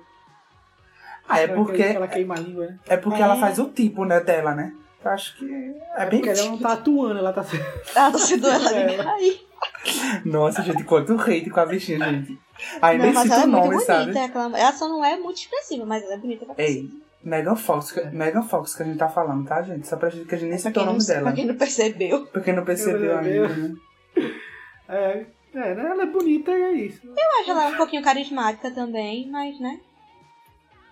O que mais, Renato, tem pra gente de reboot? Não, eu tenho só isso. Tem um Batman 007, mas enfim, é só Ai, Batman. isso, né? Obrigada, Deus, pelo remédio. E é, e é legal porque, tipo, a gente falando de reboots da Marvel, que aconteceu na Marvel, é, eles acontecem por questões de direitos autorais e backstage e tudo mais. Como foi com o do Quarteto Fantástico, né? Que Isso. fizeram um filme em 1900 e pouquinho, que era horrível, péssimo, não chegou a ser lançado. Mas eles, só, eles fizeram um filme bem acelerado, assim, que foi pra não perder o direito. Aí eles resolveram pegar, fazer mesmo Quarteto Fantástico 1 e o 2 que são horríveis. E Olha, o só que respeito na época, das na pessoas, viu? época, na época eu gostava, e é muita gente que gosta hoje. Na época eu Mas gostava se tu também. gosta de Quarteto Fantástico, assiste de novo e me volta aqui pra me dizer isso. Vou nada, tá louco? Eu fiz isso me Pois é. arrependi. Então, Tá, A gente gostava porque era Não. criança, não É, percebia. pois é. Mas tem Aí- Capitão América lá, né? Dá pra dar um. Eu acho que Chris Evans ele faz um, um John melhor do que ele faz um Capitão América mesmo, sabe? Porque eu acho que É ele é o mais aquela. Na, na época. Não, agora não, que agora ele tá Ela velho. beber né? água. Mas na época que ele fez, naquela, naquela idade lá que ele tinha, ele tinha um jeito muito garoto, muito moleque, muito. Ah, sim. Ah, é, com certeza. muito sim. John Storm, tá ligado? Ele fez, tipo, combinava mais coisas naquela época do que combinava com o Capitão América. Mas ele também fez o Capitão América bom. Lógico. Ah, vem cá. paixão. Foi paixão o primeiro filme. Aí É, depois eles tiveram que fazer de novo um, um, um Quarteto Fantástico pra não perder o direito. Aí, tipo, Aí deu essa merda aí que vocês viram. é. E agora eles perderam o direito mesmo. Se fuderam. Glória. graças a Deus. Graças né? a Deus ele tá na mão da Marvel. O que foi muito ruim pra quem lê quadrinhos, porque é, essa questão de direitos autorais, a Marvel queria muito direitos autorais do Quarteto Fantástico do X-Men e a, a Fox não, não queria dar de jeito nenhum. Eles começaram a boicotar os X-Men e o Quarteto Fantástico. Acabou com os X-Men, botou um X-Men pro lado, outro pro outro. E o Quarteto Fantástico não se falava mais Quarteto Fantástico na Marvel. Quadrinhos, em termos de quadrinhos. Porque os quadrinhos ainda eram comandados pela Marvel. Isso pro X-Men foi muito nocivo, né? Porque a gente perdeu os nossos. uma- o- primeira, a primeira família de heróis, né? Que, que existe é o Quarteto Fantástico, é o primeiro grupo Nice. de heróis que existiu era o Quarteto Fantástico. Então a gente perdeu um- uma parte muito importante do caso de bastidores. E Já quando acontece com a DC, acontece por questão de público mesmo o reboot. Porque os direitos são deles. Véi, você tem o direito de todos os personagens e você ainda consegue fazer merda. Ó, mas vem cá. O universo da DC tá sofrendo um reboot? Um soft reboot? Tá sofrendo o quê? Opinião Quem sabe? Nem eles sabem o que estão É, fazendo. É porque assim, a Mulher Maravilha vai continuar. O É. Aquaman vai continuar. O Flash, ninguém sabe. Espero que não continue né, depois dessa É. Não.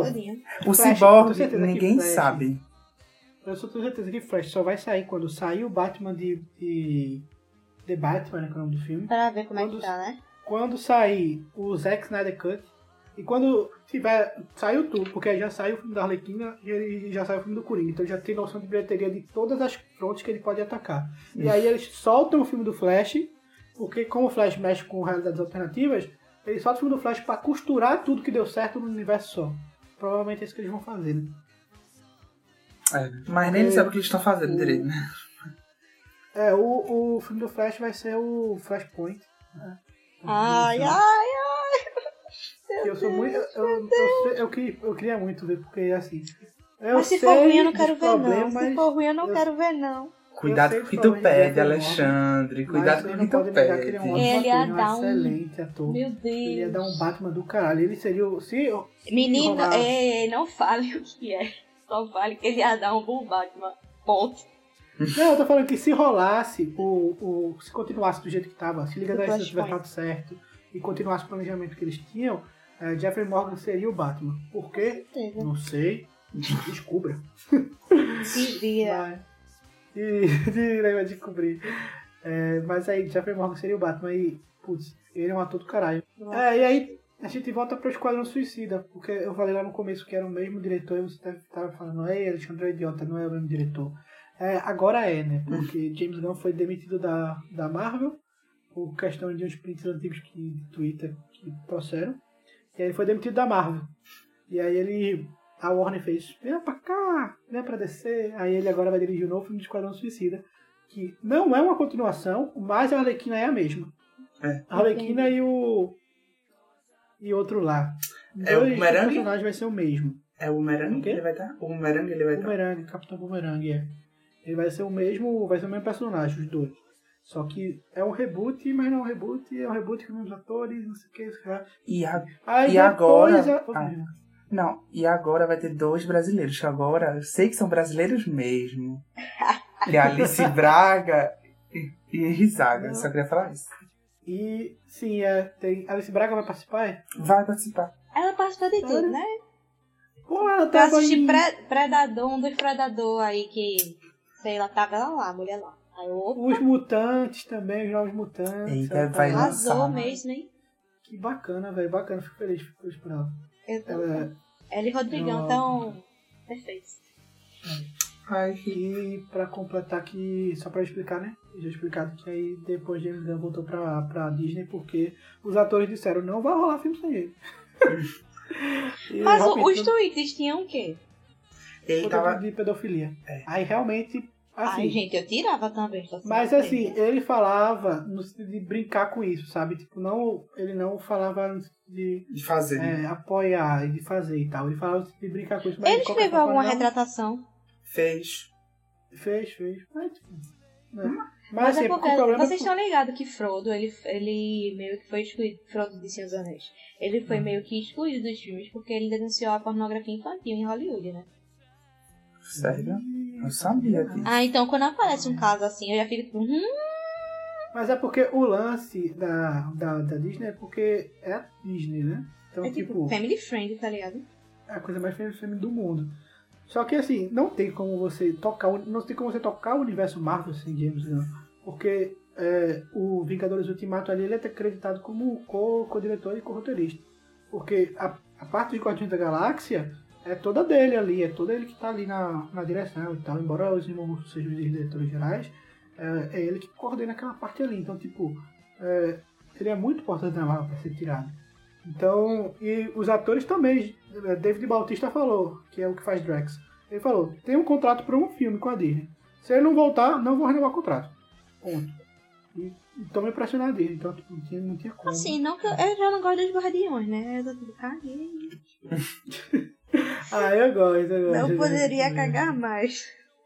Eu gosto muito, eu gosto muito. Eu acho legal. Eu gosto da música. É muito bom, velho. Nossa senhora. Pronto, Chris Pratt é outro bosta como pessoa, mas ele nesse filme eu acho que ele tá ótimo. Ai, todo É. mundo bem nesse filme, não? Vamos falar a verdade, todo mundo bem nesse filme. Bradley Cooper, nem se fala.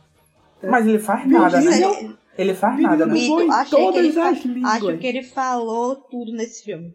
Acho perfeito. É, ele dublou em todas as línguas, o cara é sensacional. Pelo velho. menos isso, né? Poxa. Só queria falar que Bradley Cooper faz nada no filme. Que nem é ele que faz o movimento de câmera. Nem pra fazer isso ele É. faz. Então ele É, só coloca ele- só a voz dele lá.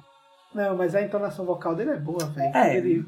Que bom, Nossa, né? Vingadores Ultimato, quando ele encontra Groot, bicho, velho. Chega, o cara chega. Tá uma... Ai, chega, só de lembrar, já, meu olho enche de lágrimas. Quando ele reencontra Groot. Ai, Bora falar de eu- Ultimato, eu sou não, fã porque-. Vocês podem falar o que for de Vingadores Ultimato, mas... Bora falar de Ultimato não, que eu tenho várias críticas que eu já revi várias vezes. 20 Então, anos, minha gente. não a gente vai fazer o universo, o especial universo Marvel e aí eu vou poder falar o quão, é, o quão é, tá errado o Vingadores Ultimato. Machista. errada. Jesus do Coisa que tá errada Vingadores Ultimato. Mas o que Mas- importa é a minha memória do cinema. É, né? É, Tem que levar isso Premonição. pra vida, porque se eu for olhar esse filme... isso é verdade. A morte da viúva negra, não superarei, viu, Marvel? Não Puta superarei.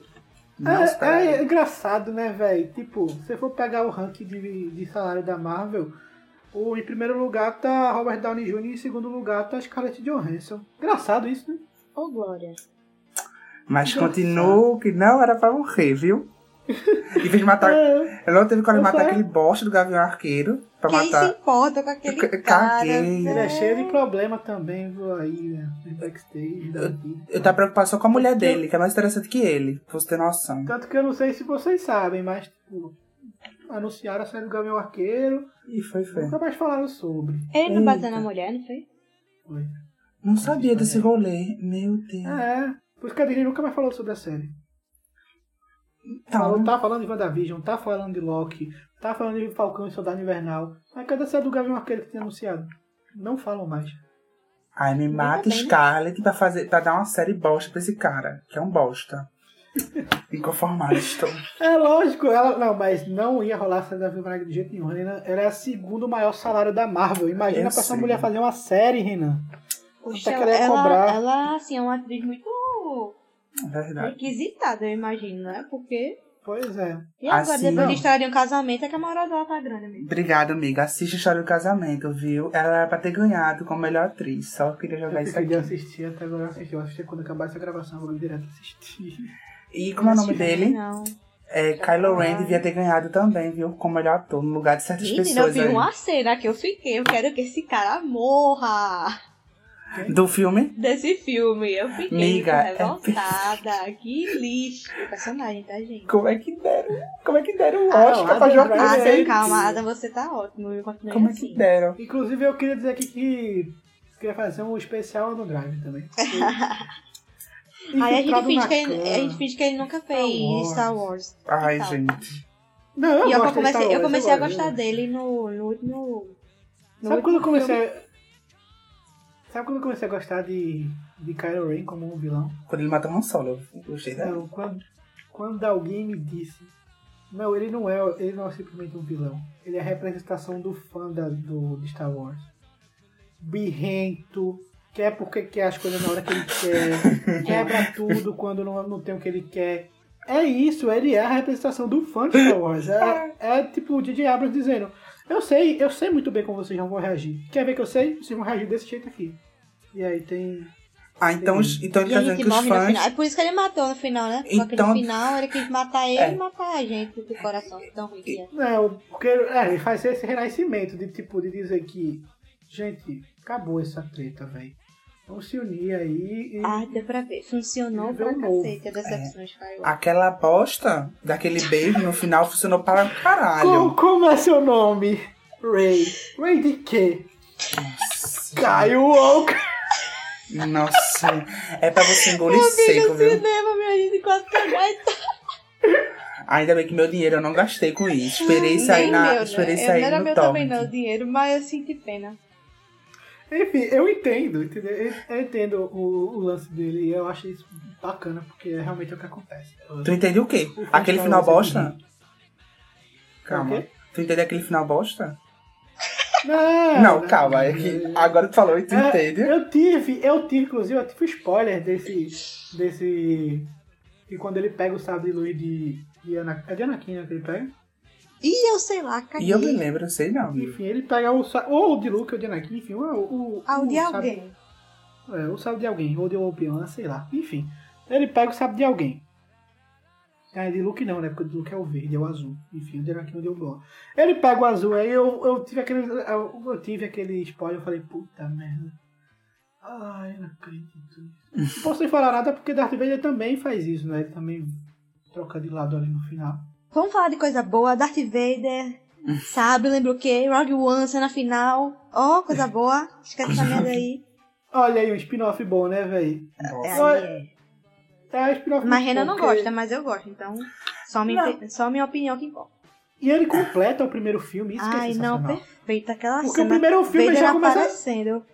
O primeiro filme, acho que o único erro do primeiro filme é esse, que ele já chega assim, não, a gente roubou ali o negócio, os planos, vamos destruir essa porra aí, é isso, vamos lá.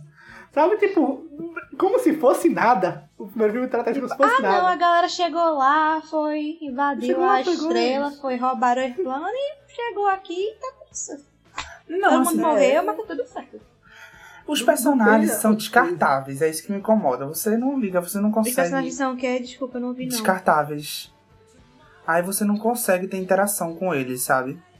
Renan, Eu acho. tu, eu, Renan. tu acha, tu acha que pra uma monarquia, os soldados valem alguma coisa? Sim, sim, sim, Não sim. vale merda. Eu sei. Mas não foi passado desse jeito. Mas a gente tá vendo a visão deles, então a gente tem que se importar com eles. Não importa se eles.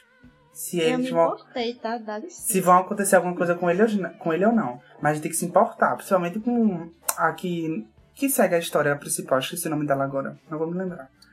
Mas a gente não se importa com eles. A gente só quer saber daquilo. Mas eu tenho que conhecer. Eu acho que assim, em design, batalha, eu acho que é uma das melhores batalhas de Star Wars. Eu acho muito bonito. Impecável. E aquela cena de Darth Vader, pra mim, é tudo. Nossa, perfeito. Sou fã, quero service, é isso. É, perfeito.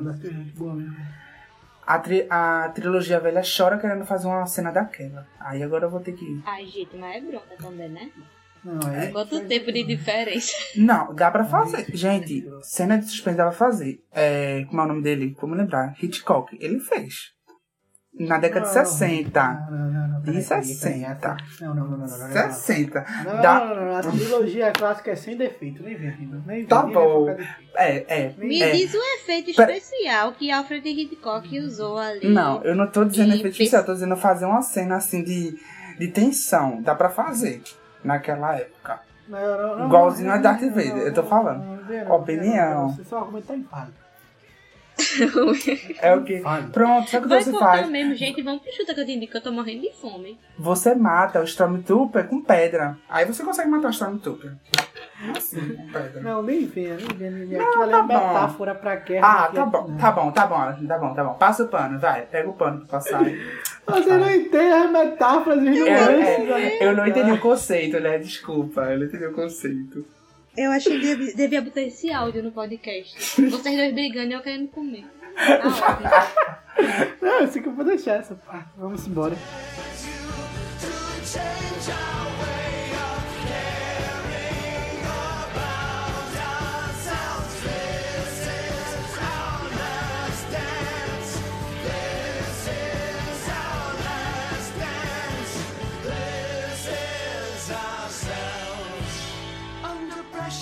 Vamos lá, né?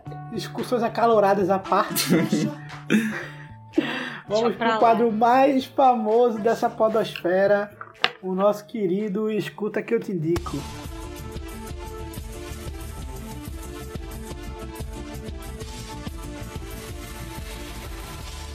Escuta que eu te indico. E no Escuta que eu te indico de hoje, eu gostaria de começar com o Renan, pra indicar o que, que ele quer. Sempre sou eu que começo, mas bora se embora. Porque, eu, porque é o mais previsível de todos nós. Tá Ah, vendo? Só porque eu vim com uma coisa diferente hoje. Ah, Duvido. duvido. Eu vim com álbum. Tá vendo como eu liguei aquele filme? Eu vim com o álbum cromática. Não. De Lady Gaga, que eu não posso nem indicar mais, não posso indicar nenhuma diva pop, porque ele não vai indicar primeiro. É Não, eu vou indicar, eu vou indicar agora. Eu, gente, perdoem, eu não sou bom em inglês, então Peraí, não peraí, peraí, peraí, peraí. Letícia quer indicar primeiro? Pra tirar a indicação de Renan. Eu escolhi outro já, não vou deixar ele sem dois, não. Ai, vamos lá. Quem vai indicar sou eu primeiro? É. É, meu filho. Pronto, eu vou Gente, indicar... 6% do meu celular, viu? Sem, sem, Sem pressão, gente, assim, o... eu não sei falar inglês, eu vou falar em português pra passar vergonha. O... É, pessoas que falam inglês vão me corrigir. A da banda 1975. 19... É, 19... Como é? 19... 95. 75? É, Depende, né, velho? The 1975. Aí dep é, depende como você... Depende, Tem essa ainda. Enfim, gente, o novo álbum deles... 1975, tá ótimo. 1917, ou pode ser 1917, ou pode ser. É, é, como é? 1917, sei lá. Fudeu, enfim. Em português brasileiro, 1975. E Ah, 1975, eu falei 1917. Tá. aí é o novo álbum deles, que assim, é um álbum cansativo, é um álbum cansativo, que ele tem uma, quase uma hora e meia, tem uma hora e vinte e dois. E assim, é um álbum extremamente experimental. Eu não gosto de álbum longo porque eu acho desnecessário, mas eu escutei o álbum porque é uma banda que eu gosto. E, e o álbum tem influência de tudo. Ele tem folk americano, rock, anos 90, e tem uma parte meio gospel, vai até punk. Então eles vão experimentando. E a crítica deitou pro álbum. Porque álbum experimental, puro conceito, a crítica ama, né? Então, assim, e como disseram que eu não trago só coisas populares, eu fui lá, ó, tá vendo o Renan fazendo pesquisa? E uma banda britânica e foi feita durante o, a turnê deles do último álbum. E tem um discurso daquela menina que é ativista, Greta Thunberg. Que ela. Aí que ela fala sobre meio ambiente, que é logo o, o começo do álbum. E o álbum é cheio de. é cheio de interlúdios. Ele é bem cansativo. Mas tem várias músicas boas, então assim, não é meu álbum fa- favorito deles, mas eu peguei, tipo, as 11 músicas, peguei 11 músicas, são 22. Peguei 11 e fiz uma playlist perfeita. Peguei as 11 melhores. Indico você fazer isso. E a minha segunda indicação vai ser um livro. Como a gente tá num mês de LGBTQIA+, então eu vou indicar um livro sobre é, você se aceitar, sobre isso. Lembra aquela vez, conta a história de um garoto do Bronx, é, descobrindo a sua sexualidade aos 16 anos.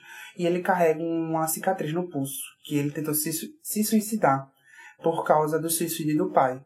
E ele recebeu o apoio da namorada e da namorada e da mãe e de um amigo dele que vai chegando. E aí tem todo o rolê aí que é bom vocês, sem saber muito sobre o filme, sem saber muito sobre o livro, mas toca de toca em temas de, raci é, de racismo, não, toca em tema de homofobia, bullying, mas é super bem. O começo é bem arras- arrastado, mas no final vale a pena, porque você acaba chorando no filme, no livro, quero dizer. Beleza. Quero ver E me aí? chamar de previsível agora, Alexandre. Quê? Quero ver me chamar de previsível agora, como vocês me Não, chamaram. mas- Resumindo, ninguém vai indicar cromática. Surpreendeu, porque não vai ter cromática aqui. Não vai ter, tá vendo? Vocês ficam. É, porque assim, Letícia não quis indicar cromática porque achou que tu ia indicar. Não, não é indicar, não. Eu não quis indicar cromática porque ainda não ouvi todo. Então, mas se você quer saber sobre cromática, você vai lá no Instagram da gente e dá uma lidinha lá na nossa crítica. Muito bonita a crítica. E aí, Letícia, o que é que tu vai indicar pra gente? Eu vou indicar um livro que é só de 1950. A primeira é só de 1950 o livro. Ah. Mas tá sempre em alta, que é As Crônicas de Nárnia, de C.S. Lewis. Perfeito. Ai, gente, o que falar? É porque esse livro foi, foi lançando. Cada. não, O livro que eu tenho, por exemplo, é uma coletânea de todas as crônicas. Porque o autor ele foi lançando primeiro crônica tal, não sei o quê. Aí, como faz muito tempo, né? Que esse livro foi lançado, já tem aí tudo junto. Então, se você, não sei, você mora em outro planeta, não sei o que você faz da sua vida, e nunca ouviu falar das Crônicas de Nárnia, é um clássico da fantasia infância juvenil que fala sobre um mundo mágico chamado Nárnia, em que nós acompanhamos no livro do início da criação desse mundo até o fim dele. Então são vários protagonistas, são, são crônicas de mais ou menos 100 páginas cada uma, mas eu acho que a mais famosa é são dos quatro irmãos, né, que descobrem Nárnia, eles, eles moram é, acho que é na Alemanha, no meio da guerra. Aí eles têm que. Na Alemanha ou na Inglaterra, no meio da guerra. Da Segunda Guerra Mundial, eles têm que. Ou é da Segunda ou da Primeira, não lembro. Eles têm que fugir dessa guerra. Eles vão pra uma casa de um tio, alguma coisa assim, e de lá eles têm um guarda-roupa que eles conseguem entrar nesse mundo de Narnia e ver altas aventuras lá.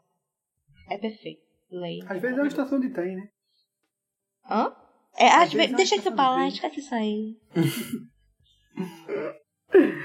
Bem, o, é, pra essa semana eu quero indicar... Falta um meu ainda. Vou Falta Ah, é? indicação. É verdade. Dois. Ah, é verdade. Alexandre É, sempre querendo o original os outros, né? aí já virou dois. É. Você assumiu que seria Eu dois indicar- agora, viu? Eu vou indicar um filme agora, que eu, eu até comentei com os meninos que eu assisti. Eu não indiquei ainda o The Boy aqui não, indiquei? Não. Old Boy, não. Pronto, indicarei agora o The Boy Dias de Vingança. Já que a gente hoje tá falando mal dos Estados Unidos, de que eles adoram fazer remake ruim. Inclusive, o The Boy teve um remake americano. Mas vocês fingem que não existe, porque foi tão ruim que doeu a alma. Por quê? Tem uma cena nesse... Esse filme, eu vou- deixa eu... É, um, é de Bak Chan-wook. Ele é um... É diretor no- sul-coreano. O filme é de 2002. É antiguinho, mas ainda é perfeito esse filme. É sobre um cara que ele, assim... A gente começa acompanhando ele na prisão. Porque ele fala muita besteira. Aí ele foi meio que preso. Aí chega o amigo dele lá pra, oh não, o cara tá bêbado, tá falando merda. Aí consegue tirar ele da prisão. Aí o amigo dele vai telefonar pra esposa desse cara pra dizer, ó, que ele tá aqui, é porque ele é. Não sabe como ele é, não sei o quê. Aí o cara some e fica preso no. Sequestram ele. E ele fica preso num quarto durante 15 anos. Sem saber porque ele tá ali. E do nada ele é solto. Depois de 15 anos preso nesse lugar, surtando já. Certo. E é daí que começa esse filme. E eu- pensei, quando eu fui assistir esse filme, eu pensei, não, véi, poxa, já sei o que é. Chega no final, eu sou trouxa. Porque não era nada do que eu pensava. O filme é maravilhoso. Tem uma cena dele com uma um martelo lutando com os caras que é, é incrível. Aí, tipo, não tem nenhuma arma nessa cena. Aí me chega nos Estados Unidos e fazem a mesma cena igual, o que não faz sentido. Por quê? Porque na Coreia do Sul não tem muita arma lá. É, é difícil até para o pessoal de gangue ter arma. Então, obviamente, na cena no filme, não tinha arma. Só que isso nos Estados Unidos não casa. Por quê? Porque lá todo mundo tem arma. Mas Então é já- cultural também, né? Lá Exatamente. São, É, é olha, remakes de filme estrangeiro que não fazem sentido. Ou de bot. Gente, Verdade. esse filme é muito bom. Puta que pariu. O plot twist do final é pra você ficar triste, você chorar. Porque. Acontece o quê? Claro que eu não vou dizer, vocês vão ter que assistir. Faça Ela já isso. não vai assistir, que é filme estrangeiro, tu não sabe. Mas Eu devia né, assistir, eu eu acho que ele vai gostar. Eu assisti. Você, parem de dizer que eu sou, que eu sou xenofóbico, gente. Mas tu Pelo é. de Deus, O pessoal vai acabar acreditando. Você é. Pronto, agora eu, Eu- acabei. A pessoa vontade. cansada dorme num filme e aí vira o, o xenofóbico. Não, você é xenofóbico Sim, aí, sim, aí eu falei, vejam só, a gente assistiu um filme de terror, aí eu falei, lembra de Rec, aquele filme que é pela câmera, não sei o que, o filme é massa. Eu fui falar que o filme era espanhol, ele acabou a vontade de assistir o filme. Eu já assisti Hack, assisti Hack 1 e 2. Não, assisti só um, não sabia que tinha É, o dois. dois não assisti não, cara. Não assisti não. Assisti, assisti 1. Mas esse filme é espanhol? Eu não sei. Eu É vi ele em espanhol. home video. Eu vi ele em home video, dublado, daquele Eu vi dublado também, descobri depois. DVD piratão e pá. O Hack é bom, Hack é da hora. Posso indicar a minha? Pode. Então, é, o que eu vou indicar é um jogo que eu tô jogando muito esses dias, lançou agora há pouco. É, lançou dia 2 do 6, eu sei disso porque eu contei as horas, porque eu joguei o beta. E aí depois fechou o beta, eu fiquei esperando, enfim, esperei muito. E é Valorant, que é o primeiro FPS da Riot Games, que é a produtora de LoL. E aí eles agora estão expandindo. então, antigamente isso era Riot Games, Games, Games, com S no final, mas só tem um LoL. só tem um jogo. Agora resolveram expandir, fazer vários outros tipos de jogos e fizeram LoL para celular, fizeram joguinho de carta baseado no LoL. E aí veio o Valorant, que é um jogo de FPS com poderes. Então se você jogou Overwatch e jogou CS, mistura os dois, você tem Valorant. E é o melhor, é como diria Hannah Montana, o melhor dos dois mundos. é o melhor de CS, o melhor de Overwatch. O jogo tá muito massa. Eu, é de graça, principalmente. Roda, roda liso nos PCs, eu acho, eu acho muito levinho, muito legal de jogar. E é isso. Essa é a minha primeira indicação. E a segunda indicação é uma comédia que vai sair a crítica no nosso Instagram, no nosso Twitter, em breve. Que é Space Fox, que é do mesmo criador de The Office, com o Steve Carell, que de The Office também. Kudo. Deve ter outros atores de The Office lá, mas eu não assisti The Office, eu não sei. O que estão dizendo por aí é que quem gostou de The Office vai gostar muito de Space Force. Mas eu gostei muito de Space Force também. Achei uma comédia muito legal. Com críticas no ponto certo, com, com comédia ali no ponto certo e tal. E, enfim. Essa é a minha segunda indicação, é Space Force. É, eu só queria falar que eu esqueci de falar o nome do álbum. Da banda que eu indiquei. É Not... Não é cromática, não? Hã? Não é Você cromática. quer dar cromática. Não, gente. Era Not Condition 4. E é isso. Ah, eu esqueci de falar o nome do álbum. No Condition for? É, isso. Certo. Ok. Anotado. Vamos ouvir. Em breve crítica. É, eu acho que não. Mas assim, se quiser eu faço. Mas assim, não vou. não é cromática, eu não faço. We're friends, cromática. as lovers. É a única música que eu conheço, foi mal. Ah, mas tem, tem música nesse estilo, viu, amiga? Eu acho que tu vai ah, gostar. é, eu gosto. Tem umas aspirações porque é um álbum todo experimental, né? E do nada começa a música bem de boa. Aí do nada vem um batu com umas coisas bem loucas. Porque é experimental, né? Aí, sabe. Aquele cara é muito doido. É. Enfim, pessoal, para encerrar nosso podcast hoje, vamos fazer nossas, nossos jabares pessoais. Né? E a pergunta que não quer calar. Todo santo episódio. Letícia abriu o Instagram. Ai. Letícia criou um Twitter. E você vai descobrir isso agora, meu caro ouvinte. Gente, eu não vou abrir o Instagram. Tá? Isso é algum sinal pra eu abrir o Instagram? Jesus. É, Vamos É. devagar. é sim. Não, mas sério, eu não vou abrir o Instagram, mas eu acho que eu vou criar um Twitter. Talvez. Ah, Se chegar, lembra qual foi o combinado? Se chegar a 100, né? Sei, Sim, é. Mas é só um episódio ou, é ou os três Não, episódios? todo, geral, geral, geral. Quando chegar em 100... Não, devia ser o primeiro episódio, né? Não, o primeiro episódio não, aí a gente já lançou outra, aí já perdeu o hype, é? Não venha, não. O primeiro episódio, pelo menos, pra ter essa vitória na Não, minha. vamos- Posso botar na bio do Instagram. Meu podcast tem 100 100 views. No primeiro episódio. Tá bom, tudo bem. Eu vou rodar uns bots aqui. Eu para mil views, olha que maravilha. Jesus. É. Bem, é, Renan, Ah, diga suas hits. é, meu Instagram e meu Twitter é santosrenan, underline. Então, só ir lá. Não, eita, gente, errei. É Renan dos Santos, underline. Então, você vai lá e fala o que você quiser. Eu sempre falo de é, lançamentos como música pop, de, cli de clipes, também de, de séries, que às vezes, eu não, às vezes a gente não joga lá no, no Instagram do podcast, mas se você quiser, pode ir lá. É, as minhas redes sociais são Alexandre550 para qualquer coisa, inclusive na Riot, né, na, no, no Valorant, é 500 Alexandre550 também, me chama lá, que é nós que joga. E qualquer coisa, né, menos pro Twitter, que é Alexandre X, é uma rede social que às vezes eu posto alguma coisa interessante, e às vezes eu não posto nada, e às vezes eu posto as coisas sem sentido, porque eu não sei mexer no Twitter, e eu acho que a proposta do Twitter é essa mesmo, é você postar umas coisas que ninguém entende, só você. E, então, É um blog, lá. né? Hã? É quase um blog pessoal seu no Twitter. É, é, é, eu acho que é isso, né? Eu posto as coisas que às vezes só eu entendo. e é isso. Né? As redes do, do nosso podcast é Totalicast com dois L's, tanto no, no Instagram quanto no Facebook. Ou no, no Twitter, Facebook a gente não tem. É, o nosso e-mail é totalicast.gmail.com. Manda e-mails pra gente, porque se a gente receber e-mails a gente vai ler no começo do programa e vai ser legal essa interação. Acho que é a melhor interação que você pode fazer com a gente. E em breve teremos o site. Eu tô falando isso aqui porque pra eu não desistir no meio do caminho e não fazer. Eu tô falando aqui em breve um site pra gente deixar no post as coisas que a gente fala, imagens, fotos, pra vocês irem acompanhando também, se quiserem saber sobre, né? Porque já tinha um buzz É. também, né?